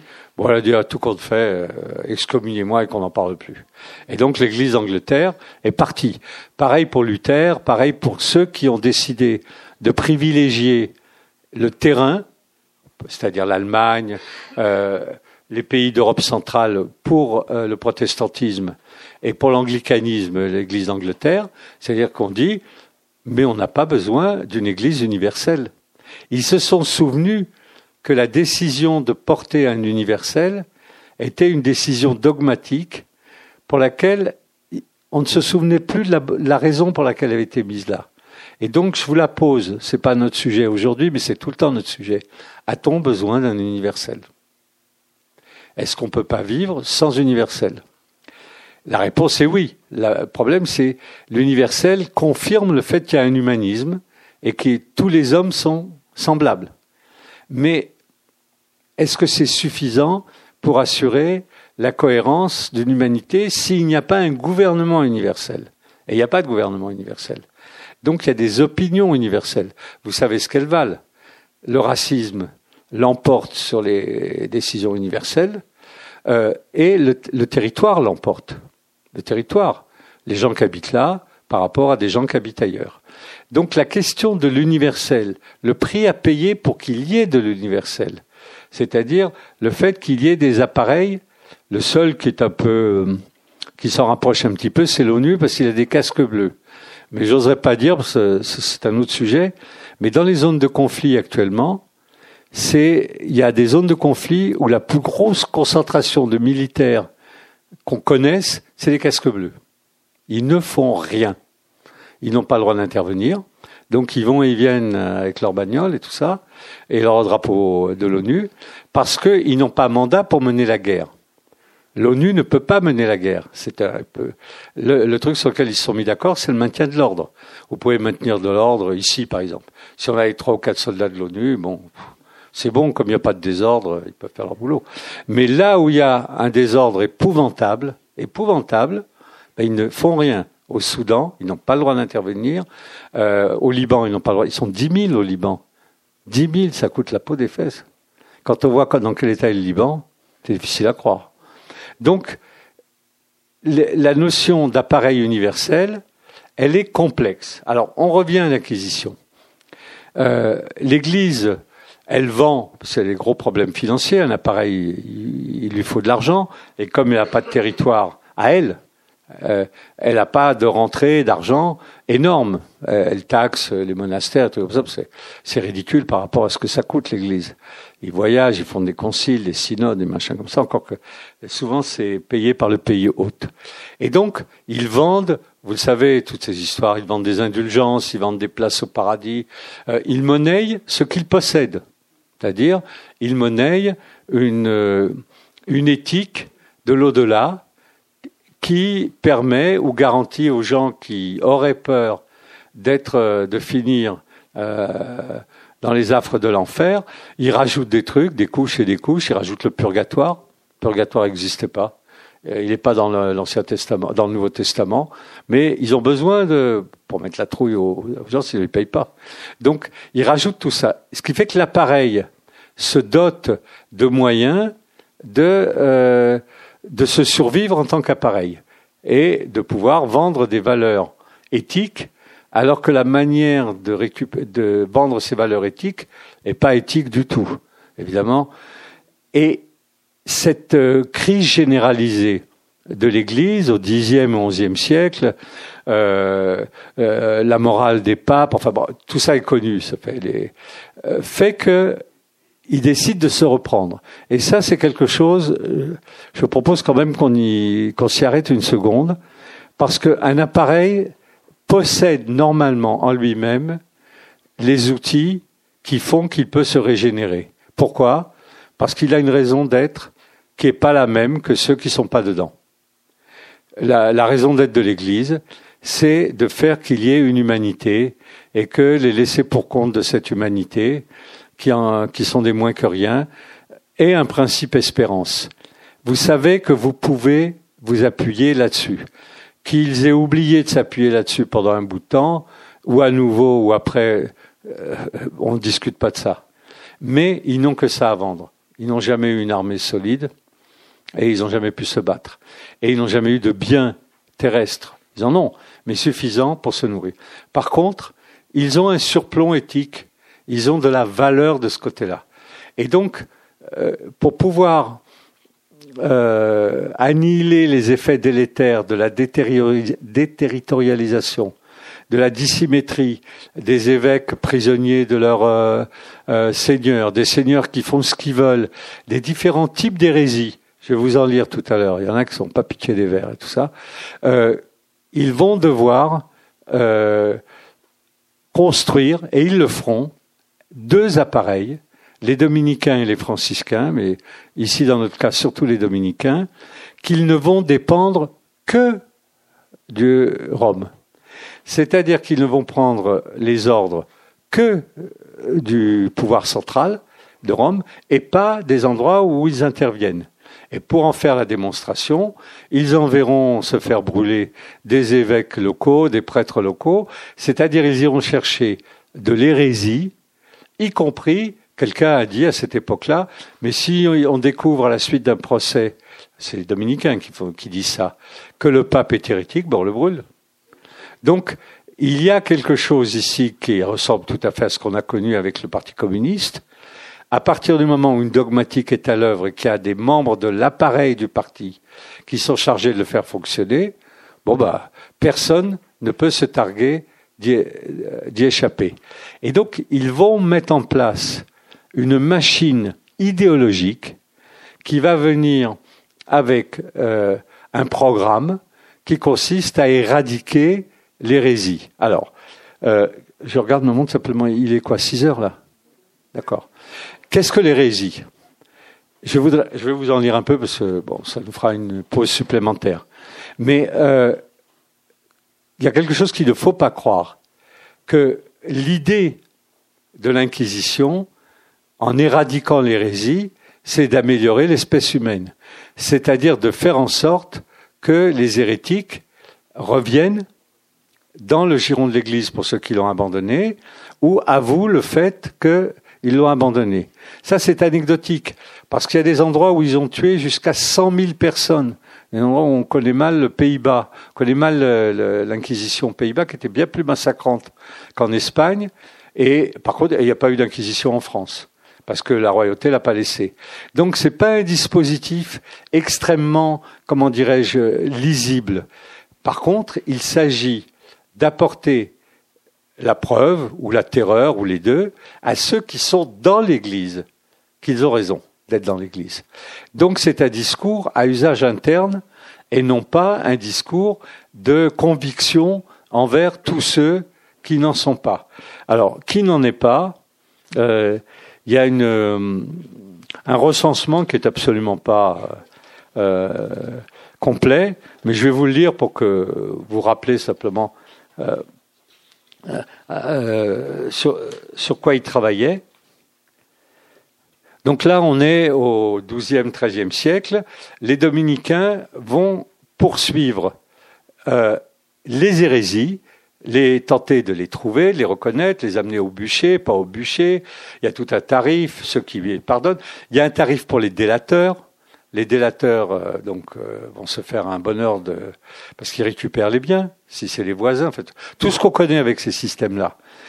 C'est très très problématique aussi parce que le dispositif de vérité va accorder de l'importance ou du poids à, par exemple, des témoignages. Toi, presque la quasi-totalité des gens qui ont été dénoncés l'ont été dénoncés par témoignage. C'est très très dur d'avoir des preuves sur des gens qui pratiquent en secret une religion qui est presque la même que le catholicisme, mais pas la même. Vous pouvez pas avoir des preuves. Et qui va vous les donner les preuves? Vous pouvez avoir que des témoignages. Or, le statut du témoin est un statut très particulier. Euh, il est très important dans le christianisme parce que c'est des témoins qui attestent le fait que euh, Jésus est Jésus, qu'il a vécu ce qu'il a vécu, c'est les apôtres. Mais dans le christianisme et dans le droit qui en est issu, c'est-à-dire le droit français jusqu'à peu de temps, encore guère. Un témoin, un, n'est pas tenu de témoigner, et deux, euh, s'il fait un faux témoignage, ben, il fait un faux témoignage.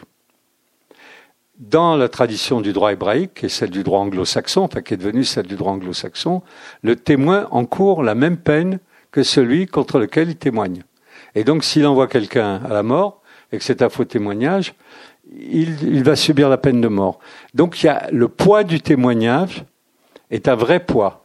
Alors que jusqu'à il n'y a pas longtemps, encore une trentaine d'années, vous n'étiez pas obligé de témoigner, vous pouviez vous taire, et le procès d'assises était destiné à faire lâcher l'aveu, c'est l'invention chrétienne, il n'y a pas d'aveu dans le droit hébraïque et dans le droit musulman, euh, donc de faire avouer, de faire se repentir invention chrétienne, il n'y a pas de repentir dans le droit hébraïque, il n'y a pas de repentir, il y a un tarif dans le droit hébraïque. C'est un droit qui est à peu près aussi rigolo que le droit américain. C'est-à-dire, vous avez fait tel truc, et ben ça coûte tant. Voilà.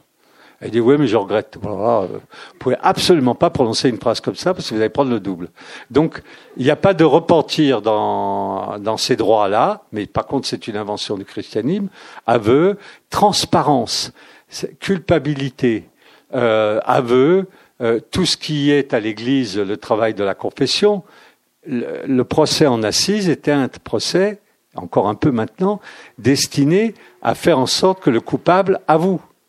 L'aveu est au cœur du dispositif du droit chrétien, catholique. Il est au cœur du dispositif de l'Inquisition. Et donc, le but, il est que la personne à moitié morte ou trois quarts morte avoue, et meurt quand même, hein, parce qu'il faut que ça dégage. Mais l'aveu est important. Et quel est le contraire de l'aveu? Ben, Je viens de vous le dire, c'est la preuve. C'est-à-dire, là encore, c'est une blague, j'ai déjà raconté, ceux qui étaient là les fois précédentes, donc s'en souviendront, mais tant pis, euh, je la raconte. La différence entre l'aveu et la preuve, c'est par exemple quelqu'un en Angleterre, puis c'est le droit anglo-saxon, qui est le droit de l'Ancien Testament, il rentre dans un, euh, dans un commissariat et il dit voilà j'ai tué tout le monde dans l'immeuble, je viens me constituer prisonnier. Et le gars lui dit, euh, le commissaire anglais, écoute, on n'a pas de temps à perdre avec des cinglés, ou tu nous amènes tous les cadavres, ou tu rentres chez toi. Vous savez que dans le droit français, ça se passe pas du tout comme ça. Euh, ça se passe et passe. Le droit est en train de changer. Vous allez au commissariat et vous avouez un crime. Pas besoin de cadavre, pas vous avez avoué un crime, vous allez en procès. Si en plus vous avez la mauvaise idée de continuer dans vos aveux, vous êtes condamné. Si vous vous rétractez, ouf, Alors là, il y a un problème. Il avait avoué, pourquoi il se rétracte maintenant? Il dit le contraire. Et si vous n'avez pas de preuves, parce que dans des histoires comme ça, il n'y a souvent pas de preuves, des fois il n'y a même pas de corps derrière, vous avez juste affaire à quelqu'un qui a intégré la notion de culpabilité ou qui veut faire l'intéressant, enfin bon, peu importe. La différence entre un aveu et la preuve, c'est la preuve. Le droit anglo-saxon et donc le droit américain nous scandalise parce que tant qu'il n'y a pas une preuve tangible, il laisse courir. S'en foutent. S'il y a une preuve tangible, ça vous pouvez vous courir de tous les côtés, il y a une preuve et c'est à vous d'apporter la preuve du contraire. Alors évidemment, c'est pas évident. Donc, on est dans des logiques différentes. L'inquisition va fonctionner sur ce qui a été inventé, et je le dis sans ironie, bien que c'est vrai que ça a l'air ironique, c'est pas rien, mais ce qui a été inventé par le christianisme, c'est-à-dire l'aveu, la confession, le pardon, le pardon, le pardon, c'est un truc incroyable, incroyable. Ça existe moyennement dans le judaïsme, encore c'est un rapport avec Dieu, donc on ne sait pas si vous a pardonné ou pas puisque vous n'avez aucun, aucun moyen de le vérifier, et ça n'existe pas dans l'islam. Mais donc, le pardon, ça veut dire, voilà, j'ai tué une douzaine de personnes dans votre famille, et le prêtre ou le juge, hein, on va le remplacer maintenant par un juge, dit Oh, que vous devez être malheureux. Alors, on dit euh, C'est incroyable. Il a massacré un nombre de gens, et c'est lui qui est malheureux. Mais oui, parce que le mal, on doit l'extirper chez celui qui le commet. Et c'est en extirpant le mal chez celui qui le commet qu'on améliore l'humanité. Là encore, petite anecdote, j'ai fait, je peux répéter un peu, mais bon, l'année prochaine, je ferai autre chose. Donc, euh, j'ai fait un film sur la peine de mort. Donc, je suis allé au Texas, où, où étaient regroupées euh, euh, malheureusement deux exécutions par semaine, le mardi et le jeudi, à l'époque. C'était il y a 7-8 ans. Et et il y avait cette discussion sur euh, avec le, la personne qui devait m'autoriser ou pas à filmer, une sorte de, de, responsable des relations publiques du pénitencier. Et il me dit pourquoi vous filmez ça? Ben, Je dis parce que vous pratiquez la peine de mort, c'est irréversible. En plus, il y a des innocents. Alors il me dit des innocents. Bon, on a droit à un pourcentage de perte. Enfin, c'est pas une science exacte, parce que il y a aucun élément éthique qui rentrait là-dedans. Il l'a fait ou il l'a pas fait. Et alors je lui dis, mais vous savez que euh, le pourcentage des gens d'origine africaine euh, dans le pénitencier est déraisonnable, c'est disproportionné par rapport au nombre d'Africains ou de gens d'origine africaine dans la population. D'ailleurs, ils étaient trois quarts des gens qui étaient là à attendre la mort, c'était des. Mais il dit, mais attendez, il n'y a aucun problème. On leur a pas demandé de tuer leur voisin ou de tuer un flic. Ils l'ont fait. Puisqu'ils l'ont fait, c'est bon. Enfin, c'est bon. Ils ont été accusés. C'est la peine de mort. Ils dégagent. C'est pas une notion de vengeance. C'est on l'enlève de la société. C'est-à-dire, euh, le seul moyen d'empêcher la peine de mort aux États-Unis, vous le savez, c'est de dire que c'est une manière d'opérer qui est cruelle. La cruauté est interdite, d'après la, Constitution américaine. Donc les avocats plaident que... Et donc c'est comme ça que sont arrivés à la chaise électrique parce que c'est le moins cruel. Et puis il y a des ratés, donc maintenant les procès recommencent et tout, parce que ça reste cruel. Mais à aucun moment n'est débattu le fait que ce qui est cruel, c'est d'ôter la vie de quelqu'un. Ce qu'on n'a pas le droit de faire, c'est de le torturer. Ou de... Et à ce moment-là, je lui dis, mais quand même, euh, il y a des gens qui peuvent, comment dirais-je, aller vers le repentir.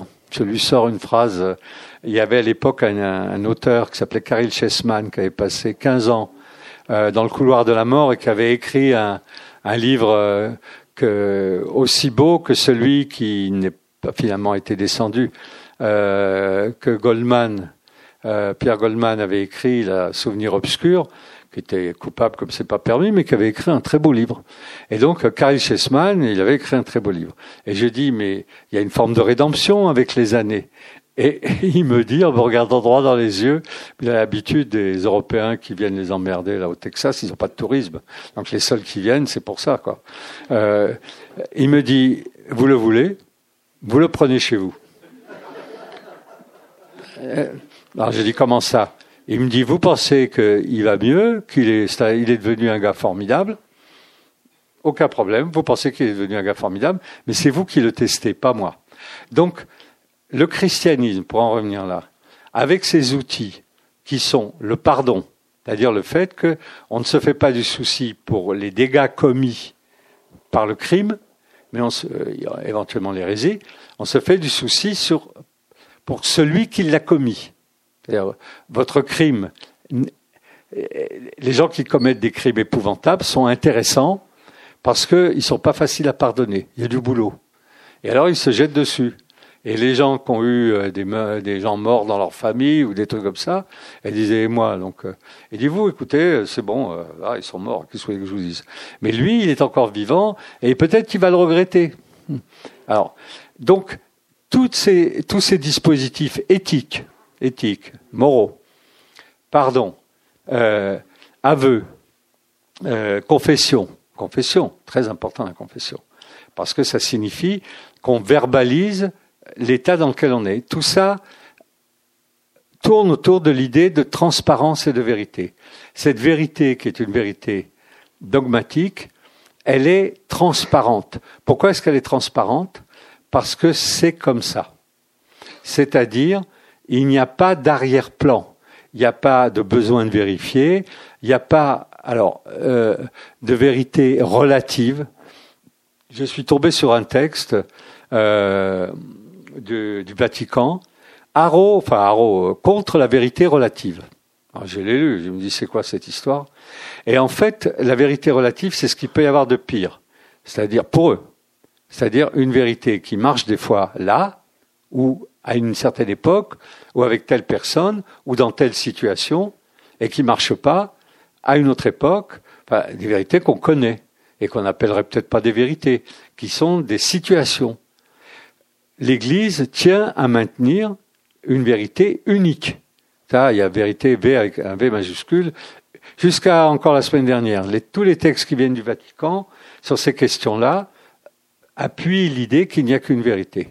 Et cette vérité, elle s'est déployée, ça c'est euh, ce qui a été inventé par euh, l'Église, elle s'est déployée depuis le Christ à peu près ou un peu après, dès que euh, les premiers conciles se sont mis en place, et elle découvre ce qu'elle possède en elle-même et qui à aucun moment ne peut venir contredire ce qui était avant décrété, mais le complète. Par exemple, le fait que euh, l'Immaculée Conception et l'Assomption, ce sont des décisions euh, papales ou conciliaires très très récentes, XVIIIe siècle. Il a donc fallu, XIXe siècle, pardon, il a donc fallu 19 siècles pour décider de l'Assomption de Marie. Euh, n'importe quelle personne normalement constituée dit quand euh, qu'est-ce que vous avez comme élément nouveau au bout du XIXe siècle? L'élément nouveau, c'est que de discussion en discussion, la vérité accouche de ce qu'elle possède en elle-même. C'est-à-dire, elle se fait transparente, elle a des zones d'obscurité, et ces zones d'obscurité se dégagent progressivement. Et donc il y a un progrès de la vérité, un progrès de la vérité qui n'a rien à voir avec le progrès de la fécondité. La fécondité où ça marche ou ça marche pas.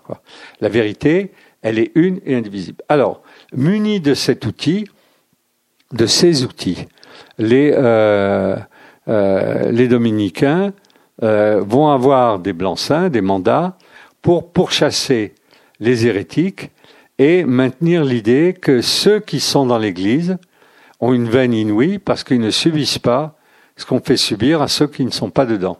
Alors je vous donne quand même cette liste, que c'est une pause, hein, c'est une récréation. Euh, donc euh, les Nicolaïtes, qui sont des disciples de Nicolas, qui était un diacre de l'église de Jérusalem en même temps que Saint-Étienne, ils avaient l'habitude d'échanger leurs épouses entre eux, suivant en cela l'exemple de Nicolas, qui offrait sa jolie femme à qui la voulait. Donc il y avait des groupes qui étaient nicolaïtes. C'était chrétiens. Pour le reste, ils étaient entièrement chrétiens.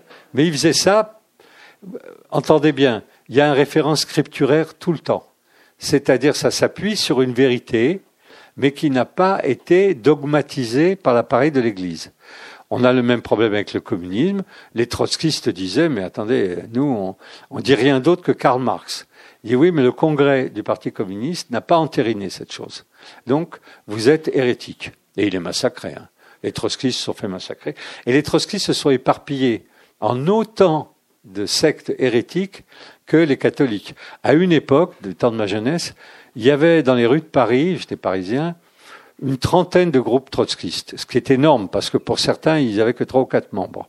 Il n'y avait pas assez de. Mais on est dans quelque chose du même type. Les pablistes, euh, comment il s'appelle euh, euh, notre premier ministre là, euh, qui était à l'OCI, qui était à l'organisation communiste révolutionnaire. Jospin. Jospin était donc dans un groupe trotskiste qui n'est pas le même que celui où était euh, l'autre, là, celui qui nous fait rire, Mélenchon. Donc, euh, et, ils étaient dans des petits groupes. Et à la Ligue communiste, il y avait donc Henri Weber et, et différents autres membres. Tout ça était trotskiste. Et, bref. Alors, les carpocratiens proclamaient, que le Christ était homme seulement et, et procréé par un homme et une femme. Donc ça, c'est un groupe de bon sens. Quel est le problème là? C'est que si le Christ est homme, c'était le cas aussi de l'arianisme, euh, à ce moment-là, euh, on ne croit que ce qui fait sens. Donc on ne peut pas bâtir une éthique. L'éthique ne peut pas être bâtie sur quelque chose qui se démontre ou qui fait sens. L'éthique, je le répéterai tant que je pourrai le répéter, c'est comme ça tu ne tueras point, tu ne convoiteras pas la femme de ton voisin, euh, toutes les règles éthiques, tu ne voleras pas, tous ces trucs-là. C'est comme ça, c'est une dimension d'obligation qui ne se démontre pas. Et à partir du moment où vous rentrez dans la démonstration, vous complétez la phrase. Tu ne tueras point, sauf celui qui veut te tuer. Ou tu ne tueras point, sauf celui qui te fait la guerre. C'est là-dessus qu'a travaillé Saint Augustin, sur les guerres justes. Tu ne convoiteras pas la femme de ton voisin. Bon, je ne les connaissais pas, mais les Nicolaïtes l'ont fait. Donc, euh, euh, toutes ces choses, à partir du moment où vous les déclinez, c'est-à-dire vous leur donnez des compléments, ce ne sont pas des indications purement dogmatiques, vous rentrez dans un aménagement qui fait qu'il n'y a pas d'éthique, il y a des résultats. Et souvent, vous devez choisir, ou nous devons choisir, quand que je me mets pas trop dedans, entre avoir une éthique ou obtenir des résultats. Obtenir des résultats, c'est mener un combat qui fait que, pour l'horizon qui est le nôtre, on est prêt à employer, allez, on va être poli, certains moyens qui ne sont pas éthiques. La guerre, la convoitise, le vol, l'expropriation, euh, l'injure, le, parjure. Euh, par exemple, pendant les élections, euh, traiter le candidat qui est contre vous de toutes sortes de choses fausses, mais le but étant de gagner. Donc, ce choix entre ce que Sartre appelait les mains sales et les mains propres, c'est-à-dire l'éthique et le fait de faire levier sur le réel, il est possible à l'intérieur de l'appareil chrétien parce qu'ils ne s'apprêtent pas à gouverner. La seule fois où ils se sont dit on va gouverner, parce qu'ils se sont crus assez forts pour gouverner, ça a été une catastrophe totale et absolue.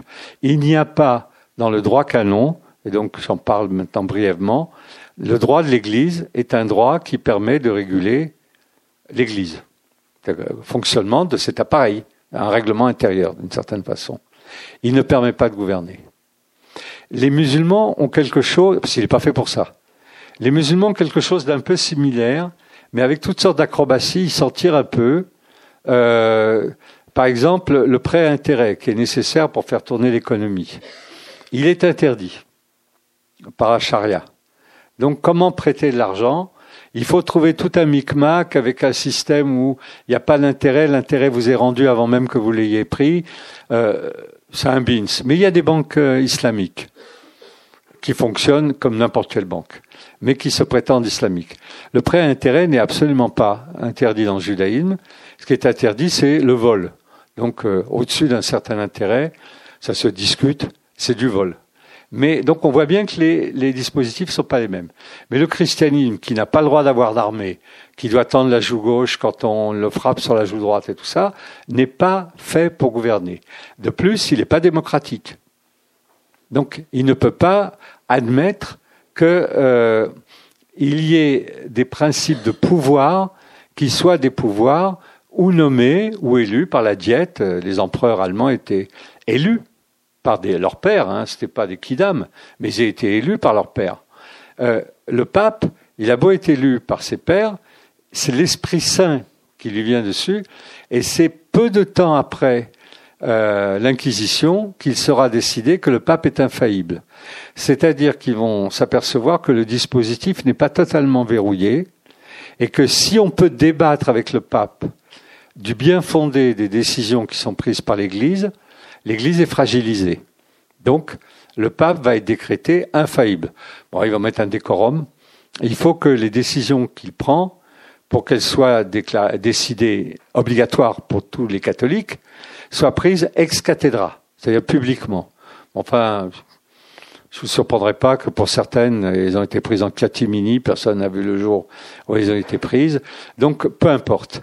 Le pape euh, a des, la capacité, et il en use, faut pas croire qu'il en use pas, de prendre des décisions incontestables. C'est-à-dire, c'est comme ça.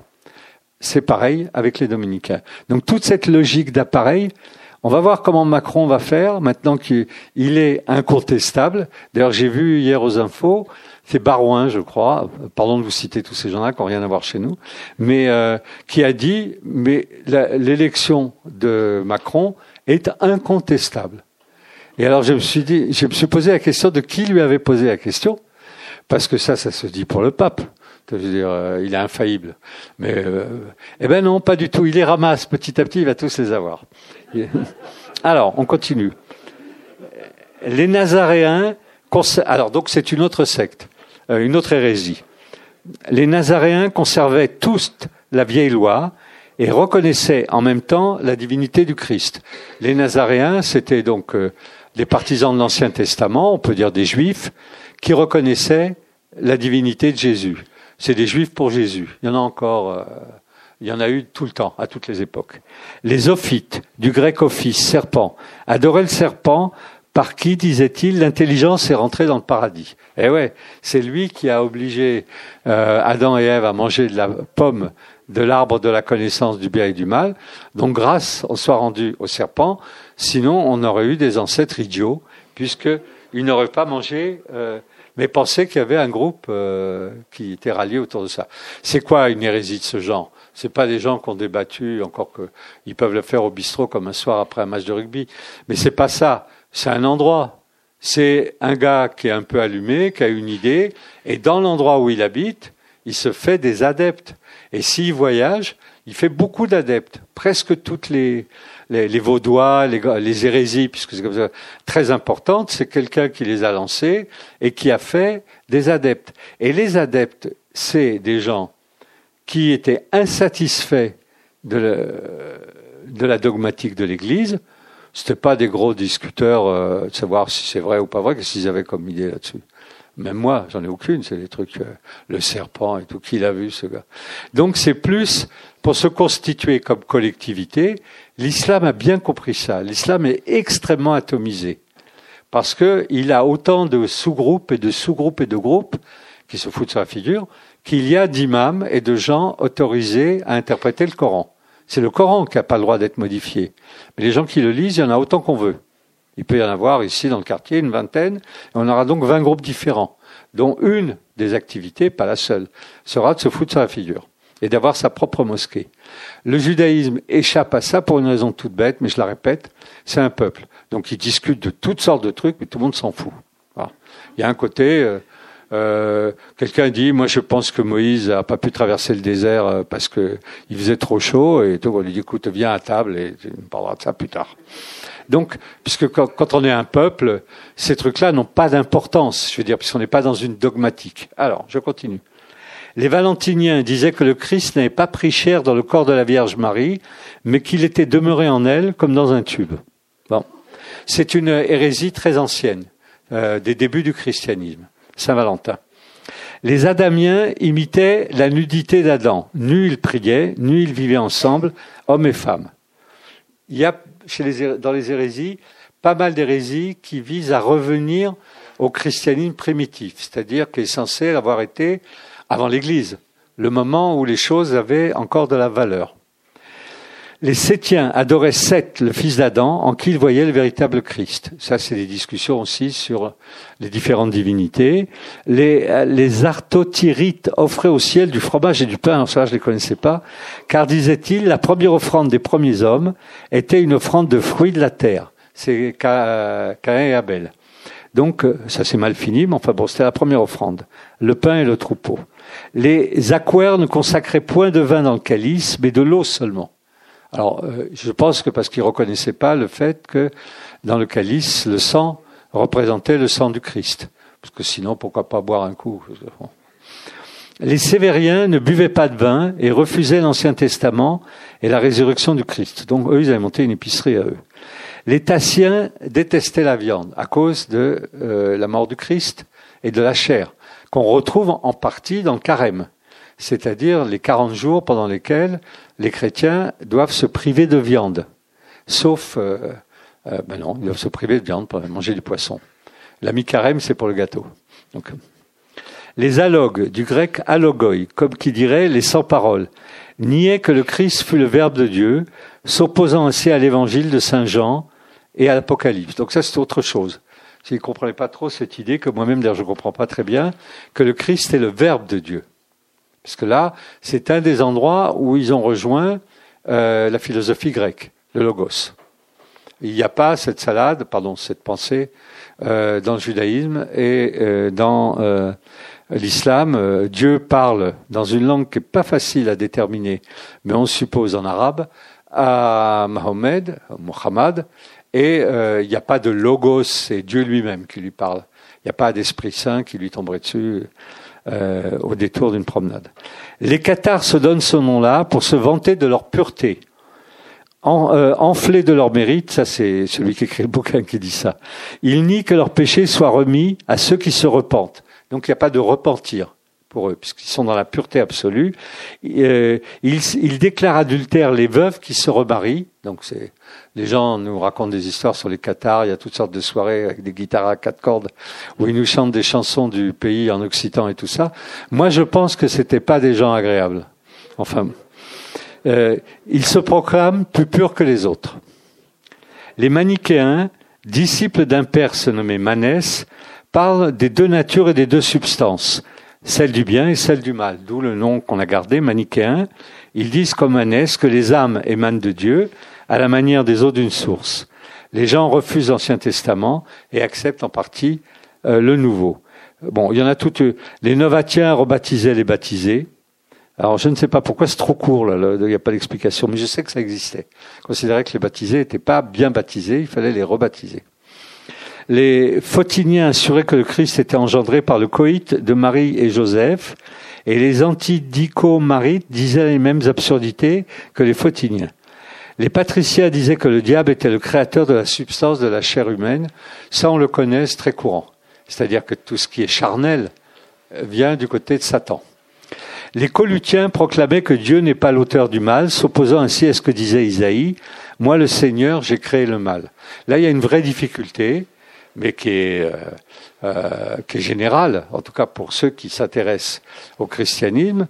D'où vient le mal? Puisque Dieu, bon, a d'abord rédimé le monde en envoyant son Fils, et deux, comment est-ce qu'il a pu créer le mal? Dans le judaïsme, je le répète, le mal n'est pas une catégorie métaphysique, c'est une connerie, c'est-à-dire c'est mal faire.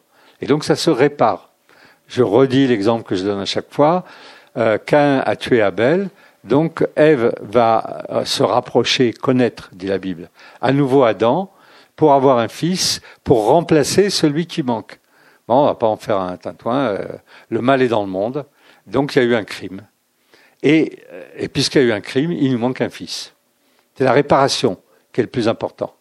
Dans l'islam, Cain et Abel, puisque on va rester dans cet exemple, c'est la jalousie qui l'émeut. Très étonnant. Ils devaient se marier, alors que dans le texte de l'Ancien Testament, on ne parle pas de femmes. Dans le Coran, on ne parle pas de femmes non plus, mais on, imagine qu'il y en a. Et ils sont jaloux. Il y a des sœurs, donc il y a des sœurs.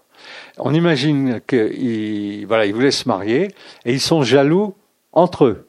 Et donc ce crime de la jalousie, il est très intéressant. Euh, petit aparté, mais bon, on peut parler de ça aussi. Euh, L'islam, son gros problème, puisque c'est pas une religion progressiste, c'est le déséquilibre apporté par le mouvement du monde, pas le mouvement du réel, pas les progrès. Ils sont aprogressistes, c'est pas anti, ils sont aprogressistes. Le judaïsme doit se donne comme mission de compléter la création. Le christianisme se tamponne totalement la création, puisque la vraie vie est ailleurs. L'islam dit le monde tel qu'il a été créé, ce que dit le Coran, il est nickel. Tout a été créé par Dieu, les plantes, les pierres, les rochers, les araignées, les hommes. Il y a à peine une petite différence entre l'homme et le reste de la création, et ça ne doit pas bouger. Et donc la notion d'équilibre, qui va bien d'ailleurs avec les écolos maintenant, cette notion d'équilibre, euh, elle est déséquilibrée par le meurtre, elle est déséquilibrée par des actes non pas qui soient pas moraux, mais des actes qui changent les rapports de force, donc essentiellement des conquêtes et des meurtres. Et à ce moment-là vient ce qu'on appelle la vengeance. Et donc la vengeance, je tiens à le rappeler encore une fois, dans les trois monothéismes, c'est pas un acte sadique. Euh, même les dominicains se vengeaient pas parce s'attaquaient à des gens qu'ils connaissaient même pas. La vengeance, c'est le fait de rétablir l'équilibre, c'est-à-dire de faire un diagnostic juste sur ce qui a été déséquilibré. Ils nous ont tué un cousin, on vous tuera un cousin. Ils nous ont euh, volé telle somme, on volera telle somme. Œil pour œil, dent pour dent. La loi du talion telle qu'elle est appliquée par le judaïsme, c'est œil, la valeur d'un œil, dans la valeur d'une dent. Je donne toujours le même exemple. Dans le Talmud, c'est discuté. Vous pouvez pas retirer un œil, disent-ils, à quelqu'un, par exemple, euh, qui euh, est borgne. Parce que si vous retirez un œil à quelqu'un qui est borgne, vous l'avez rendu aveugle, alors que lui, tout ce qu'il a fait, c'est déborgner quelqu'un. Donc, vous avez créé une injustice, et donc œil pour œil, dent pour dent ne signifie pas ce qu'on lui attribue régulièrement. Alors que pour l'islam, oui, parce que la vraie question, c'est d'éviter qu'il y ait du déséquilibre.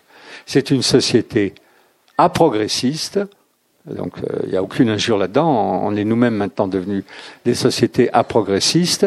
Euh, tel que c'est, ça s'aménage, mais ça ne se déséquilibre pas. Et donc le mal n'est pas le négatif qui permet d'avoir du bien après. Le mal est un truc euh, qui n'existe pas d'abord dans l'islam, mais quand il y a une connerie de faite, il faut la rééquilibrer. Et dans le judaïsme, il faut la réparer. Et dans le christianisme, qu'est-ce qu'il faut faire? Il faut lui pardonner. Et donc les trois dispositifs concernant le mal, c'est la réparation dans le judaïsme, qui tient compte du fait qu'il y aura toujours du mal, donc c'est le droit anglo-saxon. Euh, la vengeance dans le droit musulman, c'est-à-dire le rééquilibrage à l'intérieur euh, du monde, enfin du camp des, musulmans, c'est-à-dire pour eux euh, la totalité du monde, enfin des musulmans, et dans le christianisme, c'est de permettre aux gens d'arriver au ciel en état de transparence et de pureté, et donc le, le pardon permet cette remise des compteurs à zéro, qui fait que il y a une amélioration de la qualité de chacun à partir d'une faute le, cirque, j'allais dire le souk, le cirque a été mis par saint Augustin, qui a tenté d'expliquer à lui-même, je ne sais pas qui lui a demandé, euh, pourquoi il y a le mal dans le monde. Et comme il avait fait philo, il a cherché des raisons et il n'en a pas trouvé en philo. Et donc il a dit, il y a un péché originel. Nous naissons tous avec un péché de naissance. Et si vous croyez, j'espère que vous ne le croyez pas, que c'est passé comme une lettre à la poste, bah pas du tout. Les gens disent c'est quoi ce truc? Comment on va gérer cette affaire? Si tout le monde naît avec... Mais ça s'est imposé parce que c'est quelqu'un d'intelligent et qu'il avait tourné toutes les autres solutions et que les autres solutions fonctionnaient pas. Il y a le mal dans le monde parce qu'il était là au début. Et maintenant, notre boulot, c'est de s'épurer de ce mal, de faire en sorte qu'il nous quitte. Donc, comment est-ce qu'il va nous quitter? Je reviens au. Euh, euh, comment ça? Au, À l'Inquisition, ben, euh, en le faisant sortir de là où il est. Alors, quand on ne peut pas le faire sortir, on brûle. Mais quand on peut le faire sortir, on demande à ce qu'il avoue. Et quand c'est des sorcières, il se soit attaqué aux sorcières. Le mal, alors qu'on voit pas trop pourquoi, hein, parce que après tout, elles n'allaient pas plus à l'église qu'elles n'y allaient pas. Enfin, dire, c'était une population relativement marginale, en, nombre, par rapport euh, au projet de l'église. Mais elles étaient des endroits où le mal trouvait à euh, résider.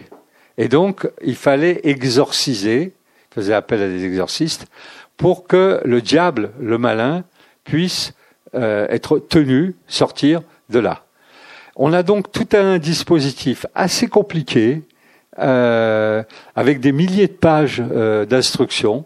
Donc le code des, des, inquisiteurs était un bouquin énormissime, où tous les cas sont en tout cas étudiés. S'ils ne sont pas étudiés, ils en débattent, ils écrivent à Rome et on leur renvoie la réponse. De telle façon que une population soumise à l'Église, ou en tout cas ralliée à l'Église, un n'est pas le cœur ou la, possibilité d'abandonner l'Église, et qu'en même temps, une certaine homogénéité de population maintienne la possibilité qu'il y ait un universel et qu'il y ait une éthique totale. Quid de l'Inquisition espagnole? L'Inquisition espagnole, elle est un peu différente, bien qu'elle soit une vraie Inquisition aussi. On dit que Torquemada et tout ça étaient beaucoup plus sanguinaires que les autres. J'ai lu des trucs là-dessus. Euh, il semblerait que non. C'est pas lui le pire. Mais enfin bon, il a laissé son nom aux pires horreurs, à la torture. La torture était interdite par l'Église. Les aveux sur la torture étaient. Donc il, fallait toutes sortes de manuels pour expliquer comment on pouvait utiliser la torture, dans quel cas, obstination, exactement ce que saint Augustin a dû faire pour déclarer certaines guerres euh, juste, alors que la guerre, a priori, était interdite aux chrétiens. Donc cet ensemble euh, fait qu'ils se sont, euh, deux siècles et demi après, d'un seul coup, alors qu'il n'y avait pas d'inquisition en Espagne, les deux rois catholiques, Isabelle et Ferdinand, ont utilisé l'inquisition, ils ont utilisé les dominicains qu'ils avaient, pour faire l'unité du peuple espagnol.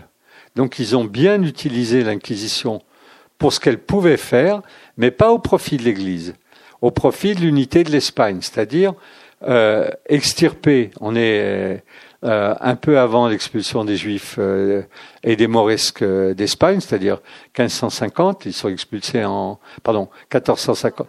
Oui, ils sont expulsés en 1492. Donc on est un peu avant, après, et l'Inquisition, elle, va se mettre au boulot en 1550, 1560. Il y a des judaïsants cachés, il y a des euh, musulmans cachés, il y a des gens, des vieux chrétiens, pas cachés du tout. Tout ce monde-là cohabite très bien parce que c'est un dispositif qui est celui du monde musulman. L'Espagne ne rentre pas dans une, dans une logique, euh, à l'époque, encore totalitaire et homogène comme celle du christianisme. Du moment que les gens payent leurs impôts et pratiquent chez eux et pas sur la place publique, tout le monde s'en fout. Et pour pouvoir construire une Espagne homogène, il crée le concept de limpieza de sangre, la pureté du sang, concept qui va être repris par le nazisme, c'est-à-dire le fait qu'il ne suffit pas qu'on avoue, encore faut-il qu'on ait les quatre quarts de ses ancêtres tous chrétiens. Ça a éliminé beaucoup de monde. Donc ils ont éliminé beaucoup de monde. À part les juifs qu'ils ont foutus dehors et les, les morisques qu'ils ont foutus dehors. Et donc, euh, l'inquisition espagnole a pendant trois siècles et demi contribué à construire un État espagnol homogène, en tout cas c'est comme ça qu'ils le percevaient, euh, où il n'y avait que des chrétiens, et des chrétiens chrétiens, c'est-à-dire des, des purs et durs, limpieza de sangre. Il y a toutes sortes de thèses euh, sur euh, le prix qu'ils ont payé à ça, savoir que ça a été un pays qui est resté sous-développé, parce qu'ils ont viré tous ceux qui bossaient, en gros, les juifs et les musulmans. Les autres, ils restaient des hidalgos comme comme on en voit au cinéma un peu, c'est-à-dire ils vont à la corrida, ils foutent rien toute la journée, et ils font travailler des pauvres euh, sévillans et andalous euh, sur leur terre. C'est pas totalement faux. C'est-à-dire l'Espagne n'a pas connu le passage au capitalisme, n'a pas connu de vraie bourgeoisie. Et lorsque le frère de Napoléon a envahi l'Espagne avec l'idée de s'appuyer sur la bourgeoisie pour rallier l'Espagne aux Lumières. Ça s'est très mal passé. Il a été euh, chassé d'Espagne et les afrancescades, c'est-à-dire ceux qui étaient vendus aux Français, ont payé le prix très, un prix très cher au fait qu'ils considéraient que les Lumières étaient bonnes pour l'Espagne aussi. Donc c'est un autre problème. Mais l'Inquisition espagnole a été utilisée pour qu'il y ait de l'universel, du christianisme, de l'homogénéité et un système narratif qui est un système narratif qui ne dépend pas du réel. Alors bon, l'Espagne, c'est beaucoup de cailloux, du sable, c'est pas, pas une terre très riche. Donc le, réel n'a pas produit des effets contraires. Le seul endroit où le réel a produit des effets, euh, ils se sont séparés le plus vite possible de l'Espagne, ça s'est bien passé, c'est le Pays Basque et la Catalogne, où ils ont et des richesses et des gens, où ils parlent une autre langue, enfin ils ont décidé de se débarrasser des, des hidalgos euh, que, qui étaient... Euh, comment ça, des grands seigneurs euh, bons à rien, de leur point de vue. Alors, qu'est-ce qu'on peut dire encore pendant les dix minutes ou même pas les cinq minutes qui nous restent? Le droit, j'en ai parlé trop brièvement. Le droit qui a servi à constituer le droit ecclésial, il a d'abord été copié sur le droit romain, c'est normal, puisqu'il était question d'appliquer le droit du territoire dans lequel l'Église s'est développée mais rapidement s'est posé une question. Euh, à quoi peut bien servir le droit romain à des gens qui ne veulent pas gouverner? À rien. Donc, ils ont créé un droit qui est un droit interne, que le droit est canon, qui est utilisé pour réguler les milliers et les milliers, les dizaines de milliers de personnes, qui est leur personnel. C'est un règlement intérieur. Il y a eu des tentatives de mettre en place des législations qui tiennent compte du droit qui est le droit des empires dans lesquels ils exerçaient. Mais à ce moment-là, il y avait des déclinations, des déclinaisons pardon, légales qui ne collaient plus avec le projet de l'Église. C'est-à-dire à tel, dans tel endroit, telle faute était considérée comme l'abomination de l'abomination. Par exemple, l'adultère. Et à tel autre endroit, à 1000 kilomètres de là, pas du tout. Ah, les Italiens étaient, ça vous étonnera pas, beaucoup moins euh, énervés sur cette question et les Espagnols beaucoup plus. Or, l'Église ne pouvait pas se permettre d'avoir des droits différents. Donc, elle s'est embourbée dans ces histoires de droits similaires ou, en tout cas, qui débattaient avec les droits territoriaux. Il y a eu une reprise en main au XIXe siècle qui a abouti à une refonte euh, du droit ecclésial euh, il y a une trentaine ou une quarantaine d'années où ce droit vise, pour être très précis, euh, je vais vous dire la phrase, uniquement à assurer la cohérence euh, des dogmes avec le Nouveau Testament. C'est-à-dire, euh, c'est un droit tout à fait étrange qui n'est même pas prioritairement destiné à faire fonctionner l'Église. Bien sûr, il est destiné à faire fonctionner, mais qui est le bras armé de la théologie. Alors, à quoi peut bien servir un droit qui est le bras armé de la théologie? À peu près à rien. Mais si vous gouvernez pas, que vous ayez un droit qui sert à peu près à rien, c'est super. Euh, c'est un peu comme le Talmud dans le judaïsme, ça vous empêche pas d'en débattre toute la journée. Si vous n'avez pas à le mettre en œuvre, ça permet d'avoir euh, une, une réflexion sur l'état de l'appareil. Cette réflexion sur l'état de l'appareil euh, vise à rendre parfait par rapport aux origines les dispositifs légaux. Et donc à trouver dans la législation ce qui colle avec euh, le Nouveau Testament. Je vous, on n'a pas le temps pour les exemples, mais c'est infaisable. Il y a pratiquement, il n'y a pas assez d'indications légales dans le Nouveau Testament. Dans, l'Ancien Testament, il y en a un paquet. Euh, mais dans le Nouveau Testament, il n'y en a pas assez pour constituer le socle d'un droit.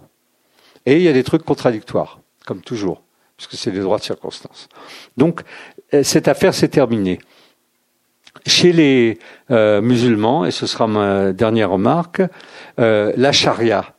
La charia, c'est un droit qui n'est ni comme le droit juif, le droit juif du judaïsme consiste à appliquer les commandements et basta, il faut les appliquer, à point.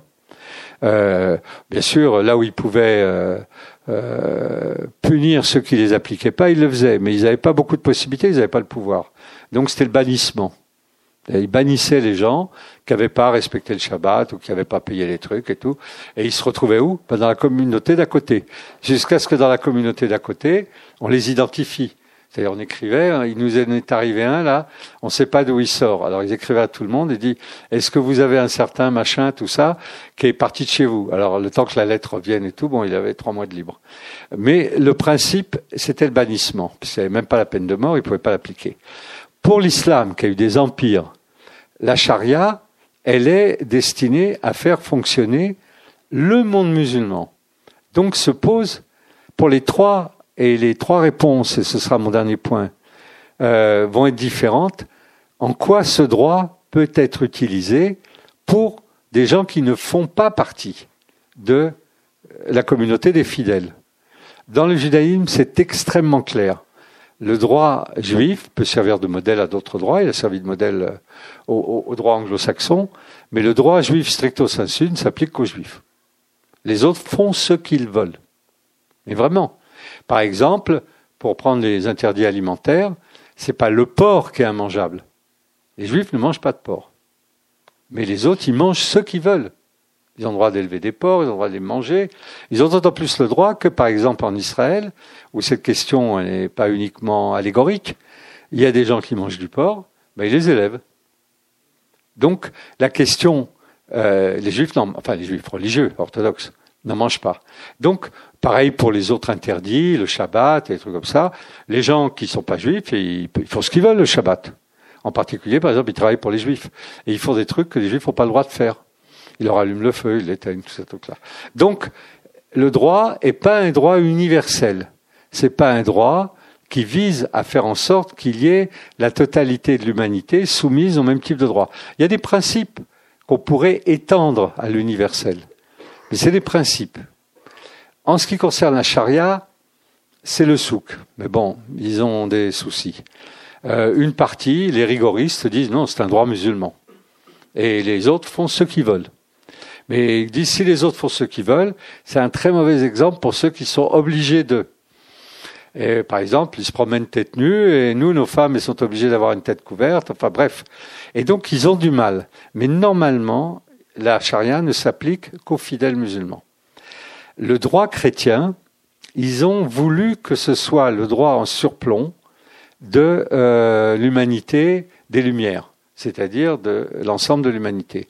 Il a donc été le modèle du droit, en particulier du droit français. Le droit français vient du droit chrétien, avec tout ce que je vous ai dit. Donc c'est pas à peine de revenir, le pardon, l'aveu, le machin, tout ça, toutes les mises en scène. Ils ont dû arrêter. Et maintenant, il est de plus en plus souvent introduit des éléments du droit anglo-saxon à l'intérieur du droit français, donc le primat de la preuve sur l'aveu, donc la responsabilité des témoins, enfin toutes sortes de choses qui viennent du droit euh, anglo-saxon, parce que sinon vous ne vous en sortez pas. Et il n'est pas extensible euh, à, euh, comment dirais-je, à l'infini. Donc voilà, un peu en vrac, mais avec l'esprit de ce que je voulais dire. Pour les détails, vous référez à, vos livres préférés, et en particulier pour l'Inquisition. Et on a cinq minutes, cinq dix minutes, si vous avez des questions ou des remarques. Euh, sinon, on considère que c'est fini.